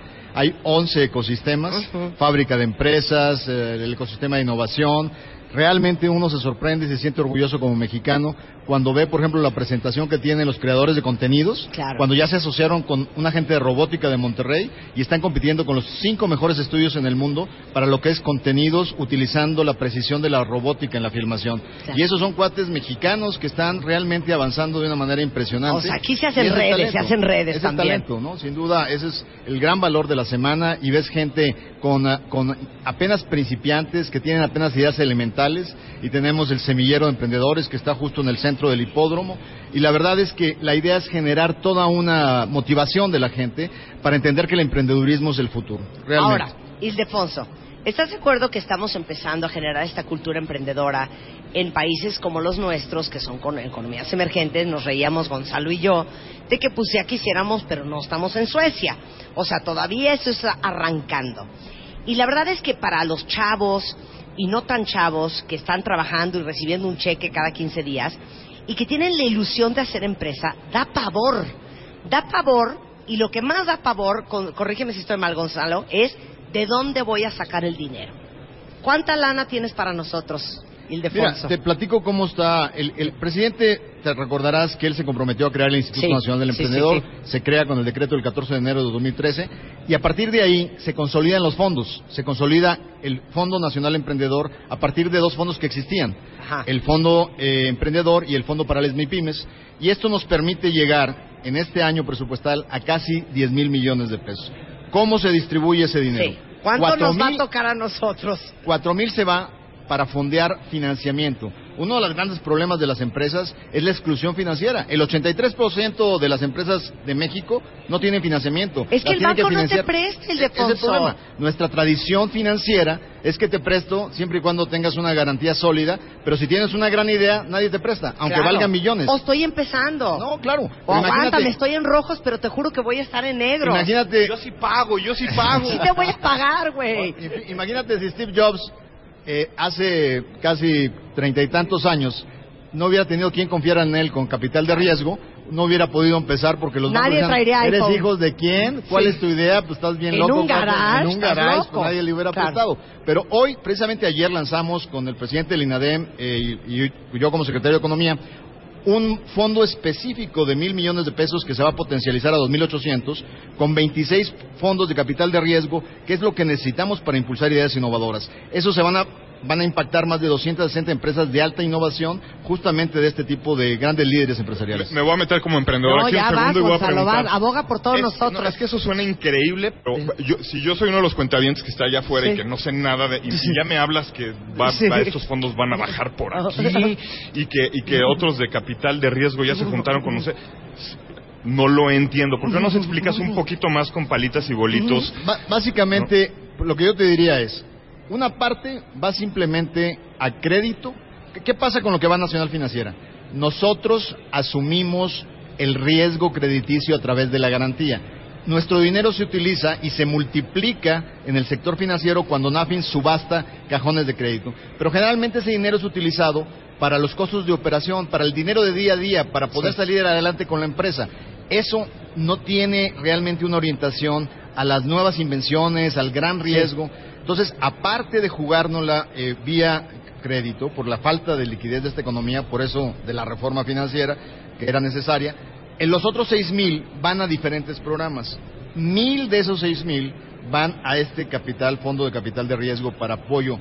¿Cómo puedes eh, documentarte? Bueno, primero tenemos la página central, que es www.inadem.gov.mx, dentro de la cual encuentras un concepto que lanzamos el año pasado por orden del presidente, que es la Red Nacional del Emprendedor. Ajá. En la red encuentras a todos el sistema que te puede dar algún servicio, sea ONG, sea asociación civil, para que todos estemos integrados y sepamos quién hace qué. Y ahí mismo encuentras la canalización para poder tratar de ver El si tu dinero. proyecto puede caber. Exacto. Ahora, ¿cuántos escenarios diferentes hay? Por ejemplo, vamos a pensarlo así. Pensemos en un cuentaviente que en este momento trae broncas de flujo de caja y necesita capitalizar la empresa. ¿A dónde voy? Yo ahí en ese A- a caso Nacional entonces, a Nacional Financiera, Financiera, a Nacional crédito Financiera. pyme. ¿Y cómo, cómo se establece ese crédito pyme? Se pone a oferta la garantía porque el- ¿Cómo? al- No entiendo. haz haz de cuenta. Es que yo no fui a Harvard, Ildefonso. ahí te va, ahí te va, ahí te va, ahí te va, ahí te va, ahí te No va. sé ni dividir. Un, un- no, no, no exageres. Un banco Ajá. para prestarte necesita una garantía. Si tu casa, tu coche. que- que si tú no le pagas, Tu mujer, él puede recuperar, él puede recuperar su dinero. Ok. Este, y en ese sentido, el banco Ajá. si, si la Secretaría de Economía le dice al banco, a ver, maestro, yo necesito que realmente amplíes tu inclusión financiera, que le prestes a más gente que no tiene historia crediticia. Entonces yo le entro con mi dinero a asegurar que ese cuate te va a pagar. Yo hago la garantía. Ah, ok. Y entonces el banco puede prestarle y le reduce las exigencias de garantía. Entonces ya gente que antes no era sujeta a crédito en el sistema tradicional puede ser sujeta a crédito. Y ese crédito puede llegar hasta 2 millones de pesos para los pequeños y medianos empresarios. Una vez que hacen su trámite, la otra ventaja, Y eso se hace con Nacional Financiera. eso se hace con la banca comercial en cajones que se abren con el dinero de Nacional Financiera, con las garantías que mandamos. Pero ¿a quién voy a buscar primero? ¿Al banco o a Nacional Financiera? a- vas directamente a las instituciones bancarias a preguntar por el crédito PYME. Crédito Y- pyme. Y te voy a decir por qué. Porque ellos a la hora de ir a, a concursar por la garantía compiten en tasas de interés. Entonces, generalmente, un crédito garantizado por nosotros tiene una tasa de interés más baja que la que de un crédito tradicional. Inclusive en la última subasta, creo que la competencia fue tal que ya bajamos de los dos dígitos, 10%, ya estamos en tasas que, que en algunos casos pudieran llegar al 9%, que ya en el contexto nacional son mejores tasas. Ok, opción A. Opción B. Opción B. Tengo una tiene- idea impresionante. No tengo el negocio todavía. Tengo una idea y la quiero ejecutar. Perfecto. Si tu idea, por ejemplo, está en el campo de tecnologías de la información, o sea, una nueva aplicación Sí. que va a revolucionar las estadísticas para poder me- mejorar la comercialización en un centro comercial, Sí. tú puedes ir a uno de, las- de los, de los concursos o convocatorias del fondo que está asociada con innovación. El presidente puso mil millones de pesos por año en su sexenio para impulsar la implementación de TICs a los pequeños y medianos negocios. Te doy un ejemplo que hoy ocurre día con día. Ajá. ¿Cómo apoyas a una simple tienda de abarrotes que se la están comiendo las tiendas de conveniencia y las grandes cadenas? Los pobres dueños de tiendas de abarrote en los barrios están sufriéndolo por los dos lados, por el Oxxo y por la gran tienda de autodescuento. Sí. Bueno, ese cuate Ahora estamos en colaboración con grandes consorcios llevándole conexión a Internet con máquinas de aplicabilidad, por ejemplo, para que pueda vender tiempo aire Sí. para que pueda cobrar servicios públicos, para darle el nivel de competitividad que las tiendas de conveniencia tienen y mejorarle su subsistencia, Claro. asesorándoles sobre inventarios y entramos integralmente con quiénes. ¿Quiénes son nuestros aliados? Pues los refresqueras, las que venden eh, alimentos o botanas, porque ellos no quieren estar sujetos a solo venderle a grandes cadenas que los estrangulan en la comercialización y a- naturalmente se van a aliar con quien ayuda a llegar directamente al comercializador en el barrio. Claro. De esa manera le cambiamos la vida a los abarroteros en los programas que estamos lanzando. Entonces, bueno, si yo tengo una idea, voy a hacer una aplicación, entonces voy con directo a la página de la Secretaría de Economía. A buscar la parte de convocatorias y en una convocatoria vas a encontrar una convocatoria que tiene que ver con tecnologías de la innovación y te da los elementos para poder concursar en, el en los proyectos. Obviamente, tengo que ser muy honesto, la demanda que hay por recursos a veces es por un peso que tenemos, tenemos una demanda de 7 o 8 pesos por cada peso. Entonces, ¿a quién le toca ese peso? A quien califica más alto en su idea innovadora, a quien impacta más la vida de más asociados que lo, que lo integran, de tal manera que podamos llegar a más gente. Entonces hay un sistema de evaluación transparente que nos permite orientar esos apoyos. Ok, qué bueno que tocaste ese punto. Entonces te pregunto yo, si yo ya tengo una empresa establecida, digamos que tengo dos años con la empresa, mira, me está yendo bien, pero otra vez el flujo de caja se me está complicando, porque te pagan a 120 días, porque te jinetean la lana, por esto y el otro, porque estoy esperando a que llegue un Pero- Pero Marta, por. Dios, ¿de dónde sacas todas esas cosas? ¿Será porque lo ¿Qué? vivimos diario? Pero, este, digo, soy un buen negocio. Claro. ¿Cómo me van a calificar y cómo, cómo van a decidir si me van a prestar mis dos, tres millones de pesos o no? No, simplemente la decisión se toma con las reglas sobre tu business plan, cuánto vas a poder producir de utilidades y que tengas capacidad de repago en tu proyecto. O sea, la idea fundamental es entrar a ese proceso. Ustedes tienen toda la razón. Cuando uno de repente observa el tipo de cosas que la gente empeña en las casas de empeño, de repente ves que hasta ahí hay autos estacionados afuera de las casas de empeño porque el cuate no tuvo pa- para pagar la nómina del día. O sea, lo importante es ver de qué manera podemos establecer líneas de financiamiento para capital de operación para que las empresas que son viables y que son un buen negocio tengan inclusión financiera y puedan entrar a este tipo de apoyos. Lo, cual me llevó a otra eh, pregunta que es crítica, ¿no? En capital de operación, tiempo es todo, ¿no? No, claro. Eh, eh, Los términos del crédito. como, como cuánto está tardando uno en obtener esos créditos, señor secretario? Sin duda, el, el- el- el- nuestra presión sobre la banca es que sea con una capacidad inmediata de operación.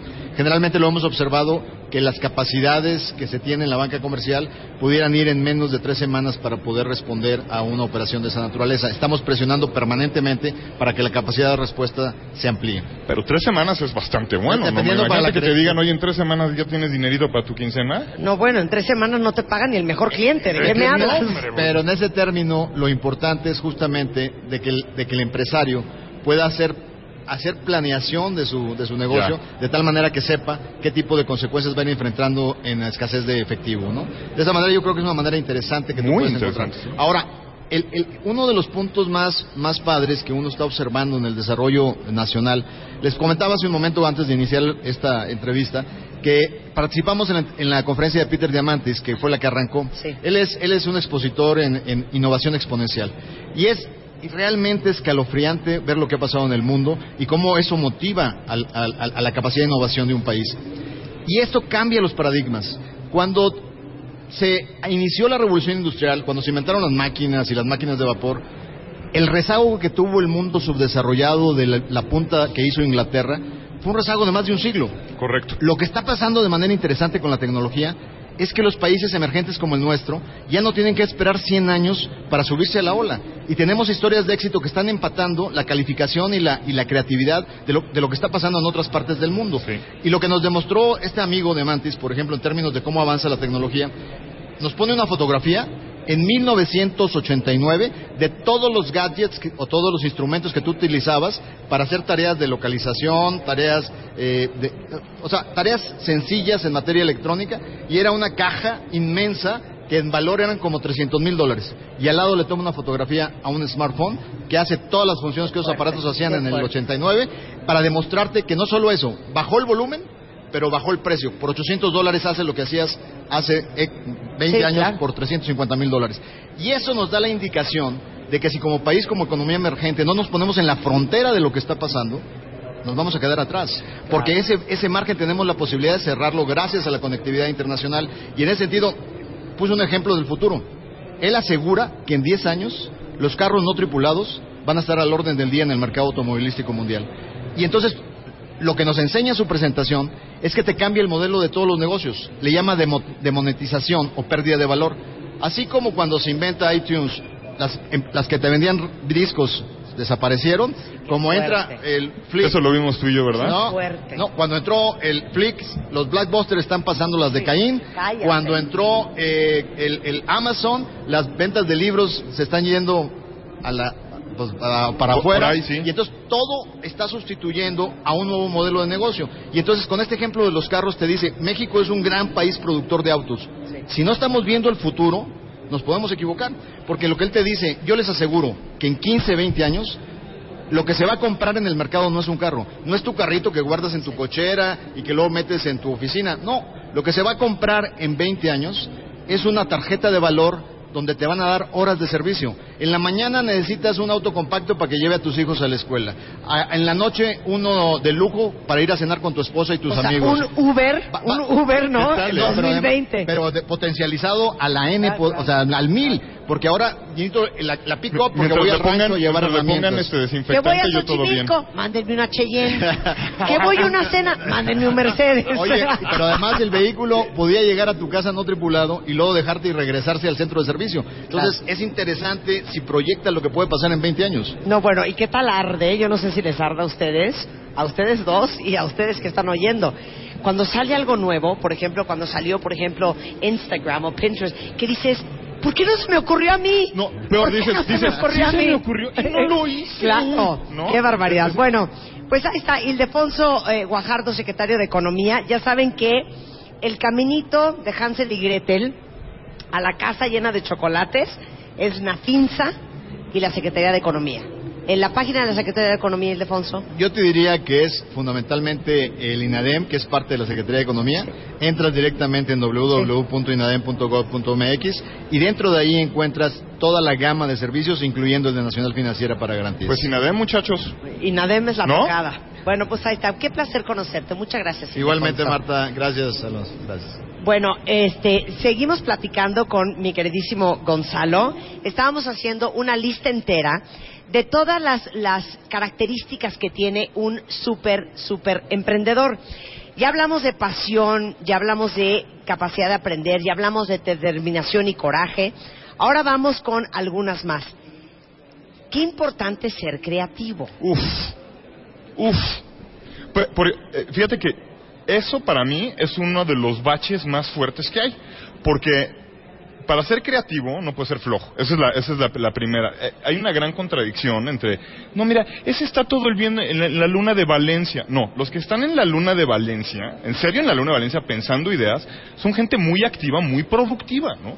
Entonces, eh, esta idea de que tú eres emprendedor, tienes la gran idea y ahí flota en el aire tampoco es cierta, ¿eh? Hay que agarrarla de las patitas, bajarla al pisito, ¿no? Y trabajarla en el, en el día a día y hacerla, hacerla realidad. Entonces, eh, ahora sí que el, el- el- el emprendedor tiene que tener esta área del cerebro que sueña, ¿no?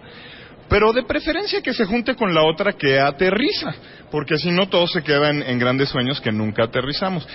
Por flojera. Entonces, es increíble la cantidad de personas que podrían hacer algo con sus ideas, pero es más fácil que la hagan otros, ¿no, manita? Claro. O, perdón, creatividad hasta desde el punto de vista de, ok, no tengo un dineral para hacer marketing o para hacer publicidad. Tienes que tener creatividad inventiva para ver cómo resolver Esta el historia tema. te va a encantar. A ver, venga Este la es un historia. cuate que se llama Carlos Girson, ¿ok? Tampoco acabó la carrera, no te preocupes. Este, hizo una agencia de publicidad que tuvo bastante éxito en México, tan buen éxito que dijo, yo creo que la dejo en México y yo me voy a vivir a Playa del Carmen. Obviamente se fue a Playa del Carmen como buen emprendedor, ya sabes qué le pasó al emprendimiento en México, ¿no? Quebró a los seis meses y se quedó en Playa del Carmen hasta que le duró la lana. Se le acabó la lana, se regresa a México y va con el hermano mayor y le dice, oye manito, ¿me prestas dinero? Y el hermano le dice, ya sabes, no, ya estoy hasta el gorro, tú siempre irresponsable, emprendiendo tus ideas y no es que... Bueno, que ya me voy. Va saliendo de ver al hermano y se encuentra unos pallets tirados en la puerta de la oficina. ¿Unos qué? Los pallets son estas cosas de madera, estas construcciones de madera con la que cargan los refacciones en los barcos marinos y todas estas cosas. Son unas, unas como cajas de madera, como, Sí. como cajas de naranja de madera, Sí, ¿te das cuenta? sí. Pero diseñadas Como para... tarimas. Exacto, tarimas. Exacto. Para aguantar mucho peso, ¿no? Entonces regresa corriendo con el hermano y le dice, oye, ¿me lo regalas? Y le dice el hermano, "Pues, te lo regalo es basura, güey, ya te dije que te vayas, no te quiero volver, ya sabes. Se los lleva a su casa y hace una mesita. Que la publique en Facebook y que yo la veo. Entonces le mando un mensaje y le digo, oye Charlie, ¿cuánto cuesta tu mesita? X, se la compré, ¿ok? Dos años después, BioGibson es una fábrica mexicana de muebles de diseño 100% reciclados de pallets que le surte a todos los puntos de venta que tú ya conoces muy grandotes, pero además tiene un comercio electrónico que hace literalmente miles de pesos diario a través de las plataformas sociales. Quiero ser amiga de Es- Carlos Gibson.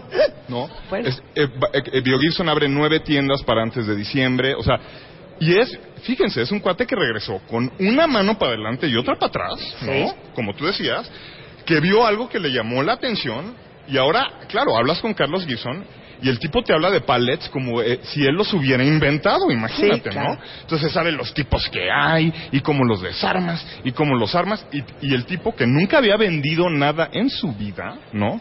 Vende miles de pesos en muebles reciclados. Mexicano, Qué buena aquí historia. en Lerma, en Toluca. Miren, eso es creatividad. Y, creatividad también para resolver los problemas del día a día, de la falta de flujo, de de dónde saco lana para hacer esto, de cómo resuelvo esta bronca, fíjate. de el cliente me está pidiendo algo y yo no tengo con qué hacerlo, pues a ver cómo le haces y ¿Cómo le haces, manito? Claro. Eso, eso es el emprendedor. El emprendedor, tú le dices los nos y él te dice cómo.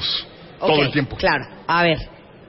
Por último, eh, porque viene en un momento Adriana Tortajada, es directora general para emprendedores y financiamiento en el INADEM, Uf. para seguir hablando de la cuestión de los dineros. Eh, ahí el billete. Pero algo que escribiste, Gonzalo, que me gusta mucho es que hay que saber reconocer la oportunidad. Completamente. ¿Y qué es la oportunidad? La oportunidad es esa cosa que cuando la ves en la cara, tiene dos efectos. Te asusta y te llama la atención. Es, es como el sexo un poquito, ¿no? Entonces, ¿y, y, y- quién te dijo que el sexo era así? Nadie, tú lo fuiste como de- descubriendo. Entonces, fíjate, esta oportunidad de los palets es muy clara, porque todavía este señor Gibson se regresa con el hermano y le dice, ya vendí tanto en los muebles, sé mi socio. Y el otro todavía le dice, no, estás loco, eres un emprendedor, no sé qué tanta. El cuate sigue y sigue y sigue y sigue y sigue hasta que llegue en donde está, ¿no? Entonces, el, el, El hermano perdió la oportunidad de asociarse con el, él. el hermano ahora le habla y le dice, oye, ¿y si abrimos una tienda? Y ese ya le dice, no, manito, quédate tú con la tuya yo me quedo con mis palets. ¿No, ¿no que eran basura? Ajá. ¿No? Este, y ese, es- ese es, es increíble la cantidad de historias de emprendeduría que son así, ¿no? Y este, ¿y qué es lo que toma cinco segundos de increíble valor? Escúchenme bien. De increíble. Cinco segundos de increíble valor. Y con esos cinco segundos te cambia la vida. Y con eso los dejo. Regresando, vamos a hablar de los dineros, a ver si Adriana nos da más dinero que el secretario de Economía. Regresando después del Gracias, corte. Marta.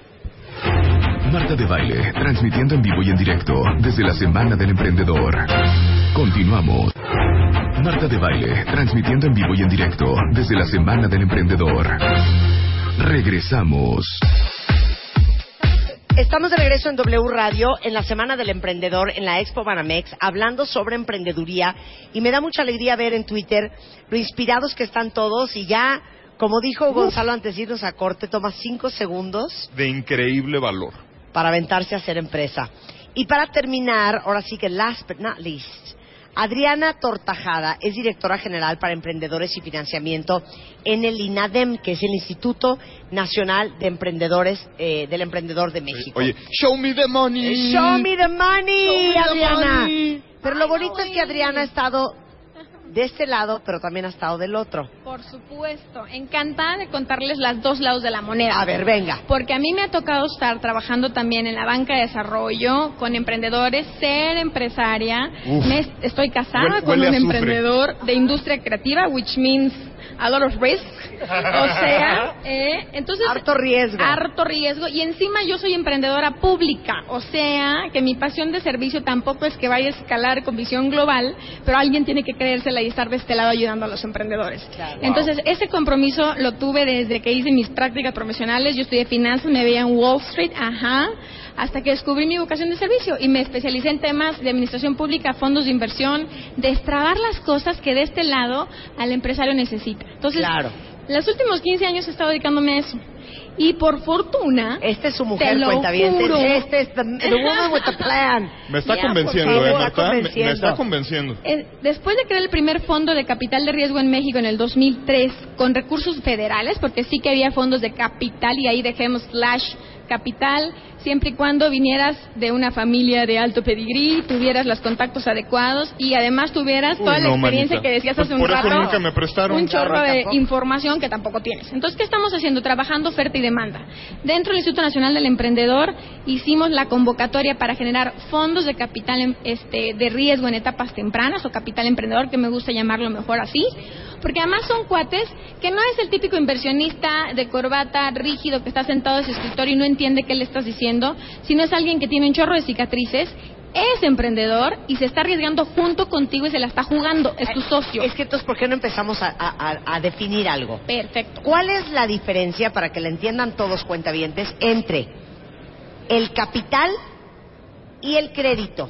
Perfecto. Son dos cosas diferentes. Es Eh, dinero al fin y al cabo, pero se usa para dos cosas diferentes.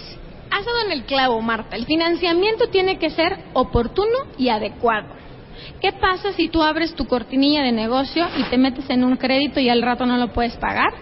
¿Por qué? Porque el banco tiene una tablita de amortización o mensualidades slash, llámenlo como lo quieran, pagas plazos, pagas tasas, independientemente si te va bien o te va mal. Ese es el crédito. Ese es un pasivo, ese es deuda. ¿Qué pasa? ¿Quién y cuándo pide un crédito? una empresa que sí tiene flujos, que el primer día que abrió la cortinilla está vendiendo y sabe que tiene flujo para pagar esa cuota. Si no tienes flujo, ¿por qué? porque te decidiste hacer una cosa súper chingona, innovadora, diferenciadora, Ajá. y que realmente va a modificar el entorno. Hace, hace ratito dijiste el ejemplo de Uber. ¿Usted sabía que el chavito que, que hizo el código de Uber es un chavo de la Universidad de Colima? Y que lo que él dijo, dijo, a mí denme 10 mil dólares y ya, y llévense mi código, bye. Y les dijeron, no, no, espérate, te hacemos socios. No, yo, ¿qué, qué socio? ¿Qué, qué equity? ¿Qué capital? No entiendo. Entonces le empezamos a explicar. Nosotros no solo ayudamos a la parte de inversión, que ahorita me clavo por ahí que me preguntaste la capital, sino que también ayudamos al emprendedor A que no se darle deje, a que no pies, sea Smart, smart money, ¿no? a Dinero darle inteligente, por uñas y favor. dientes y herramientas para sentarse a negociar y agregarle valor a su idea. Entonces, el capital, Eso, pausa ahí. pausa. Voy a explicar eso. Es muy importante el dinero inteligente, Gonzalo. Exacto. Porque una cosa es que te presten lana y hay, pues, Mucho. Te voten, como ¿no? puedas. Y otra cosa es que te presten lana, pero que te asesoren y te ayuden. Ese es el De tema. manera objetiva y no queriendo un pedazo de tu negocio. Ese es el corazón. Sí. O sea, ya la visión que teníamos hace 15 años del inversionista tiburón, dragón, que además un chorro de contenidos de esos, la verdad es que ya evolucionó. Los inversionistas de capital emprendedor, que son estos 26 nuevos fondos, son cuates como tú, que ya les fue bien, que le jugaron y se rasparon y se arriesgaron y, y fueron a levantar por todo el mundo antes de levantar dinero en México. Y ahora quieren devolverle a la comunidad eso. Claro. Entonces, ese inversionista no te va a pedir una cuota al mes y le pagues con intereses. Se va a meter de socio contigo y aquí es como en la perinola. Si nos va bien, todos ganan. Si nos va mal, todos pierden. Estamos en las mismas condiciones. ¿Y qué pasa? Al igual que un emprendedor, este, este que es por primera vez un fund manager o el administrador y gestor de fondos, pues es la primera vez que lo hace. O sea, tiene su dinero, pero necesita un socio institucional que le dé también esa garantía al inversionista privado que prefiere invertir en ladrillos que arriesgar en emprendedores mexicanos.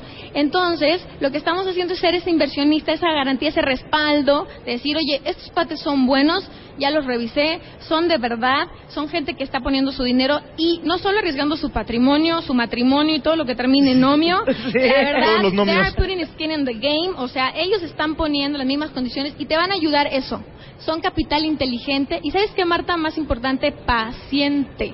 Los negocios necesitan tiempo, los negocios se prueban y se claro, cambian, porque evolucionan, perdón, con todo el respeto que los bancos merecen, los bancos a veces no entienden muchas razones.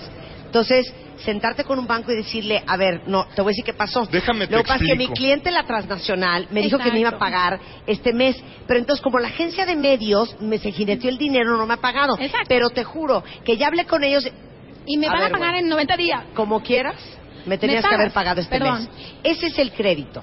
Y ese es el y es tema. para gente que tiene Flujo. O sea, tú tienes una papelería, tú sabes que cobras el lápiz y ahí tienes tu dinero. Tienes dinero para pagar un crédito.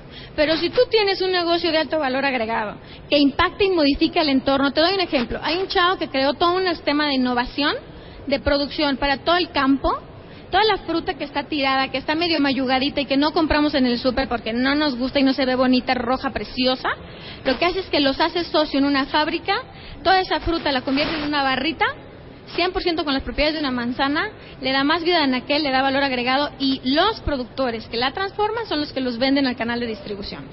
Ese tipo de proyectos modifican el entorno, Claro. las aplicaciones de taxis, o sea, los taxistas por fin tienen un ingreso más seguro, este, además tienen más los clientela, usuarios. los usuarios llevan a su familia más lana. ¿Sabes cómo le modificó la vida a los taxistas? Las aplicaciones de taxis los dignificó en el, su oficio y ya. Entonces, toda esta parte es que los inversionistas le entran ahí. Ok, entonces, ¿cuándo quieren ustedes capital? Cuando quieren lana, pero quieren asesoría, pero quieren socios, pero quieren network, quieren alguien que los conecte con más gente que haga crecer su negocio, quieren alguien que tenga experiencia, que les traiga valor agregado y que les ayude en el día a día en la toma de decisiones, en a dónde voy, estoy bien, es como un amigo, consultor, socio, compañero, cómplice. El, Todo, el ¿no? emprendedor ya no está solo anymore. Ustedes decían hace rato, eras el loco, ¿no? Disidente, que todo el mundo te decía que, que, que, que vas a arriesgar tu patrimonio por un negocio que no sabes si te va a ir bien.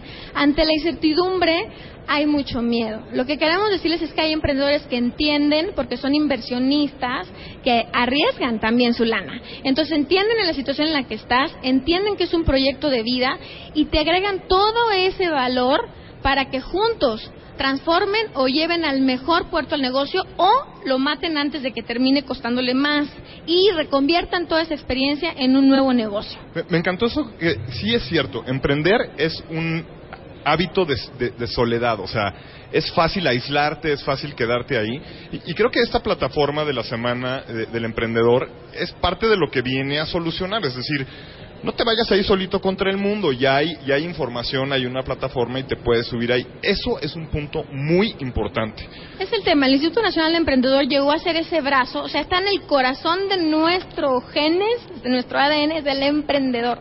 La persona, somos seres humanos que le llevamos a cabo negocios o que llevamos a, caso- a cabo cosas. Entonces, ¿cómo los ayudamos?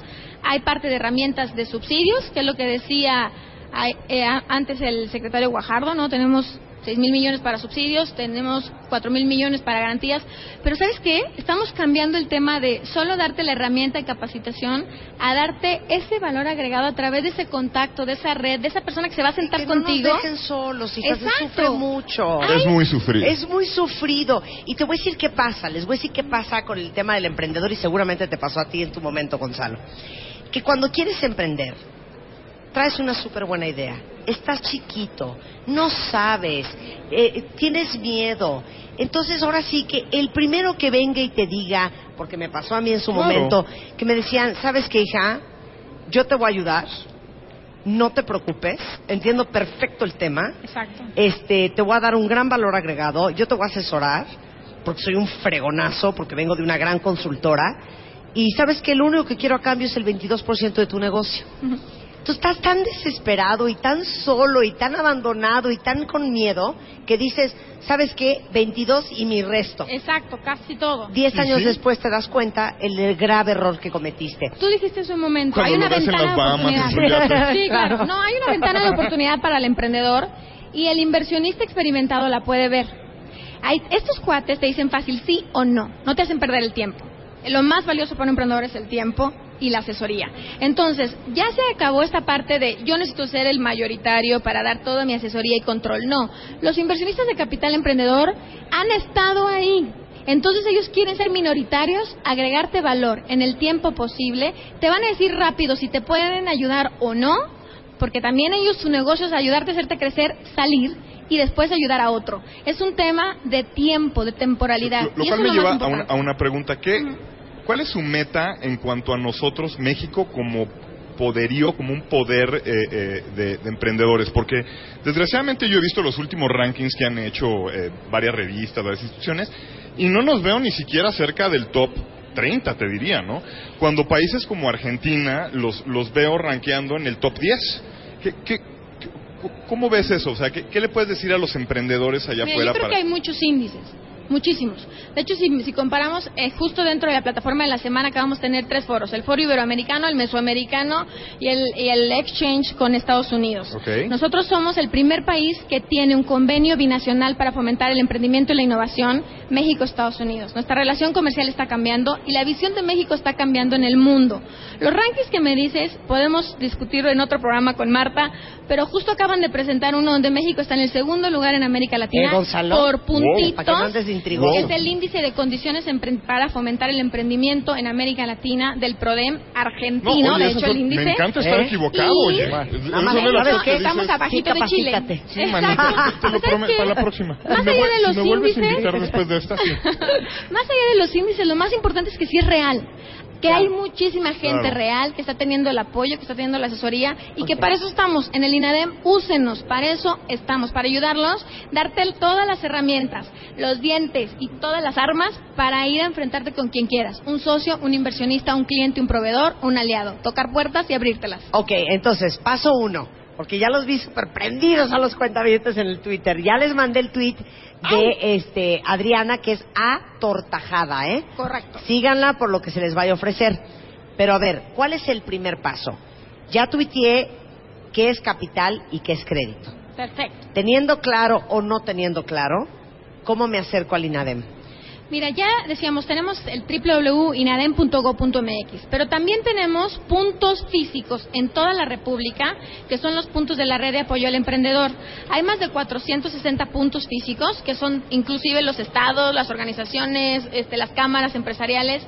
Los puedes encontrar a través de nuestra página y lo que queremos fomentar en la red es ser esa herramienta. Inclusive hay un call center, si no, te, si no eres muy cibernético, te gusta hablar con alguien, hay un call center. Si no te gusta entrar en la web y te gusta ir a ver a alguien, hay puntos físicos. Entonces, lo más importante, entren por ahí y tenemos toda la oferta, no solo de los productos que estamos generando para el sector empresarial y emprendedores, sino todo lo que ello que hay en el ecosistema. O sea, todos los aliados, consultores, asesores, universidades, concursos que dan dinero, que te viajan, que te llevan a, a todos los ecosistemas. Entonces, en esta red tú puedes encontrar toda esa información. Ahí va a estar público los Perfecto. datos de todos esos inversionistas. Hay más de casi, o sea, casi 3 mil millones de pesos para emprendedores diferenciadores. Pues, a por ellos, que, a por ellos, favor, cuentavientes. A por ellos. Esto es. Oye, son o sea, muchos, ¿eh? Con mil millones estamos casi 2.5 veces duplicando la lana del gobierno con la lana privada, pero además lo más importante es que no estamos reemplazando el mercado. Estamos dejando que los expertos los ayuden a los que quieren cumplir sus sueños. Y eso es lo que creo que hay que dejarle aquí a toda la comunidad que nos está huyendo de experiencia. Anímense, Eres lo máximo, Adriana. muchísima lana para ustedes. Eres lo máximo. También deberías de ser vocera, fíjate, hablas muy Perfecto, bien. Muy bien, te gracias. felicito mucho. Muchas es gracias. Ana Tortaja, A Tortajada en Twitter por si la quieren contactar. ¿Ok?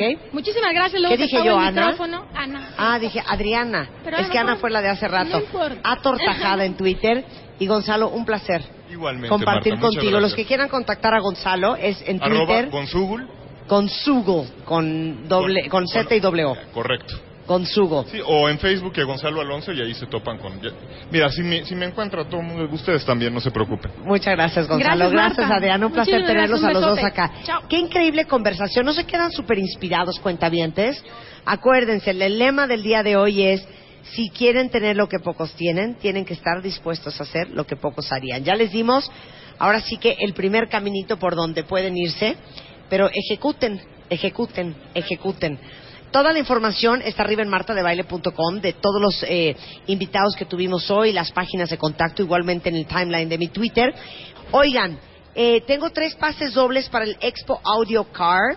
Eh, esta expo reúne todo lo relacionado en el ramo de los autos, desde audio, video, alarmas, xenón, detallado, laminado, pintura, está impresionante. Y es este domingo 17 de agosto, a las 9 de la mañana empieza la Expo Audio Car en el Palacio de los Deportes. Si quieren uno de estos tres pases dobles, mándenme un mail a radio arroba martadebaile.com y con mucho gusto se los regalo. Oigan, y no se les olvide entrar a mi sitio y vean la transformación del Extreme Makeover Home Edition, que creo que ya tiene como 30 mil, 50 mil vistas. Vamos por más, vamos por Pero más. esta gran promoción que hicimos, en donde transformamos la casa de la mamá de una cuenta con más de 500 mil pesos que le invertimos, en 10 semanas hicimos maravillas. Si quieren ver cómo hicimos esa transformación de 0 a 100, entren a martadebaile.com, ahí están todos los cuatro videos de la transformación del Extreme Makeover Home Y Edition. aparte para que se den ideas, porque ahí está padre, para que agarren ideitas de ahí y Cosas puedan que a lo decorar. mejor no se les Claro. iban a ocurrir. Exacto. Estamos de regreso mañana en el estudio en punto de las 10 de la mañana. Mañana tenemos O sea, efectos especiales, quiso decir Rebeca. Sí, Te claro. faltó hielo, te faltó hielo. Este Hielo hielo seco, seco. hielo- más hielo seco, más hielo seco. Muy bien. pero real y en vivo, va a haber streaming. Vamos a hacer streaming y mañana vamos a traer unos picudos efectos especiales. No saben qué divertido va a estar. A ver cómo se hace la sangre. Exacto. Van a venir los ver Filio, cómo, cómo vomita sangre Filio. Marta. Los hermanos Filio vienen al programa mañana, que son show. grandes locutores y grandes este, voces de doblaje Son showmen. y comediantes también. showman. Y traen un show buenísimo. Entonces mañana vamos a reír mucho. Pero no se vayan, tenemos corte informativo en W y regresando Fernanda Tapia y www con todo su equipo. Nosotros volvemos mañana. Adiós. Adiós.